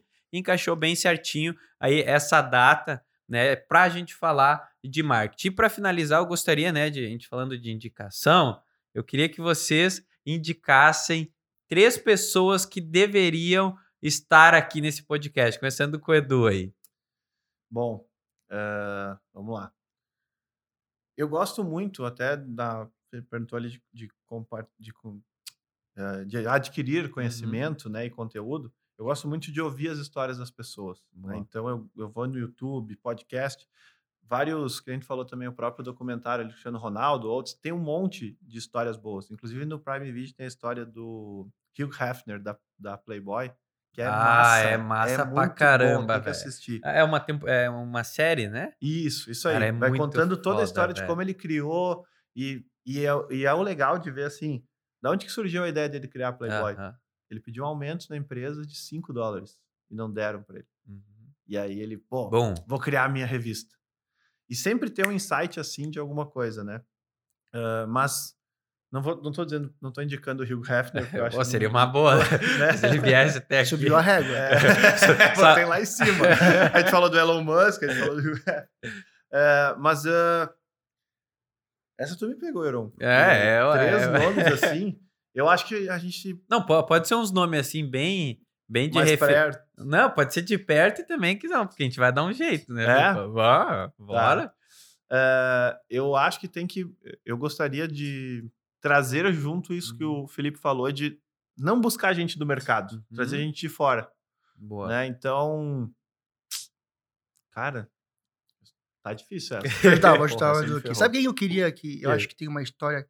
Duas pessoas que são bem populares Boa. no meio, e eu acho que tem histórias que são com coisas diferentes que poderiam trazer para quem tá querendo começar. Uhum. Tá. Rick Chester, Boa. falando lá do empreendedorismo, Ah, o cara boa. que pô, mudou a ideia, a ideia da água, não sei bom, o quê. bom, bom. É um bom contador de história. Uhum. Como que eu Boa. posso trazer isso pro canal correspondente? Pô, eu tô lá em casa sem fazer nada, peguei o celular, aprendi a fazer FGTS, montei a minha equipe, montei a minha loja e posso gerar negócio. Uhum. Geraldo Rufino, Boa. o cara que conta história, outro cara que é contador de história bem popular pro nosso mercado, que conta lá da operação que desmontava ônibus, que fazia não sei o que, hoje tem uma loja gigante. Uhum. Pessoas que contam história, que são gente como a gente. Isso. E que começaram. Começaram, então assim, como é que você faz uma história do Rick Chester, do Geraldo Rufino, trazer para o nosso mercado? Uhum. Como é que você traz essas pessoas para o nosso mercado? Exato. Agora, um outro contraponto. Como é que eu posso trazer um grande cara? Eu não sei a história dele por toda, eu gostaria de ouvir até aqui no nosso podcast, por exemplo, um João Adib. Boa. Como que eu posso ouvir? Como é que esse cara criou um império do mercado de genéricos? Como é que Uhum. ele levou a CIMED para o nível que hoje ele fez? A marca CIMED está à frente de grandes farmacêuticas. E é um cara que é do Brasil, é daqui. Não, eu me É, lembro. olha que história legal. Eu me lembro de um post dele que ele começou, cara, há muito tempo atrás, sei lá, acho que eram uns cinco anos, eu já segui ele nas redes sociais. E ele, e ele postou uma foto, cara, nunca me esqueço disso, velho. Ele era tipo a quinta ou sexta. ah, como é que se diz? É, Farmacêutico. é farmacêutica. Quinta e sexta, velho. E ele botando assim, ó, vamos ir pra primeiro. Uhum. E tipo, e agora ele colocando lá ele primeiro e segundo. Então, tipo, isso é, é muito bacana ali É. dessa indicação, né? E vamos, vamos atrás de conseguir essa galera aí. Isso. Deixa eu ver então alguns nomes que vieram aí com o que o Felipe falou. Ah, eu acho que a gente pode, que seria interessante trazer até pessoas que já fazem podcast, que já contam um Uhum. pouquinho do seu, da sua história. Ah, eu gosto muito do podcast que o Ivan Moré tá fazendo, Nossa, chama ele é muito Desobediência bom, velho. Produtiva. Eu escutei Né? o Ivan Moré falar agora no. É do Ricardo. Vazaglia? É. É. Outro Cara, nome. Sensacional. O Rick é meu podcast. amigão. E, cara, ele é um dos caras pra mim que tem mais insights que fazem Então já tá sentido. feito aí, ó. O Rick eu já faço a ponte. Essa Boa, deixa comigo fechou. aí. Esse, que eu- esse podcast do Rick, assim, quem não. Até foi uma indicação da, Da da G. Trabalha com a gente. Ela falou: tu precisa ouvir esse podcast. O É. cara me deu tanto insight. Ah, pra mim também. O Ivan Moré falando a mudança de cliente para fã. Ele falando do meio de comunicação, cara, é sensacional o que eles Uhum. estão, que ele falou naquele podcast. É, o Rick é um cara que vai, vai agregar muito e muito porque ele Boa. fala de pessoas e esse é um dos pilares. Por mais que a gente está falando de tecnologia, disso, se não tiver uh, bem estruturado com pessoas, isso vai te atrapalhar e tu não vai conseguir chegar em outro nível se não tiver as pessoas ali, né, envolvidas. Uh, Ivan Moré foi um que eu falei. E eu gosto muito do, do, do outro podcast também que eu acho que está sendo rico, que é o, o dos sócios, da Malu e do Bruno Perini. Nunca Eles são pessoas. Cara, vale a pena. Eles aqui. eles estão fazendo um, um, um, um trabalho bem bacana.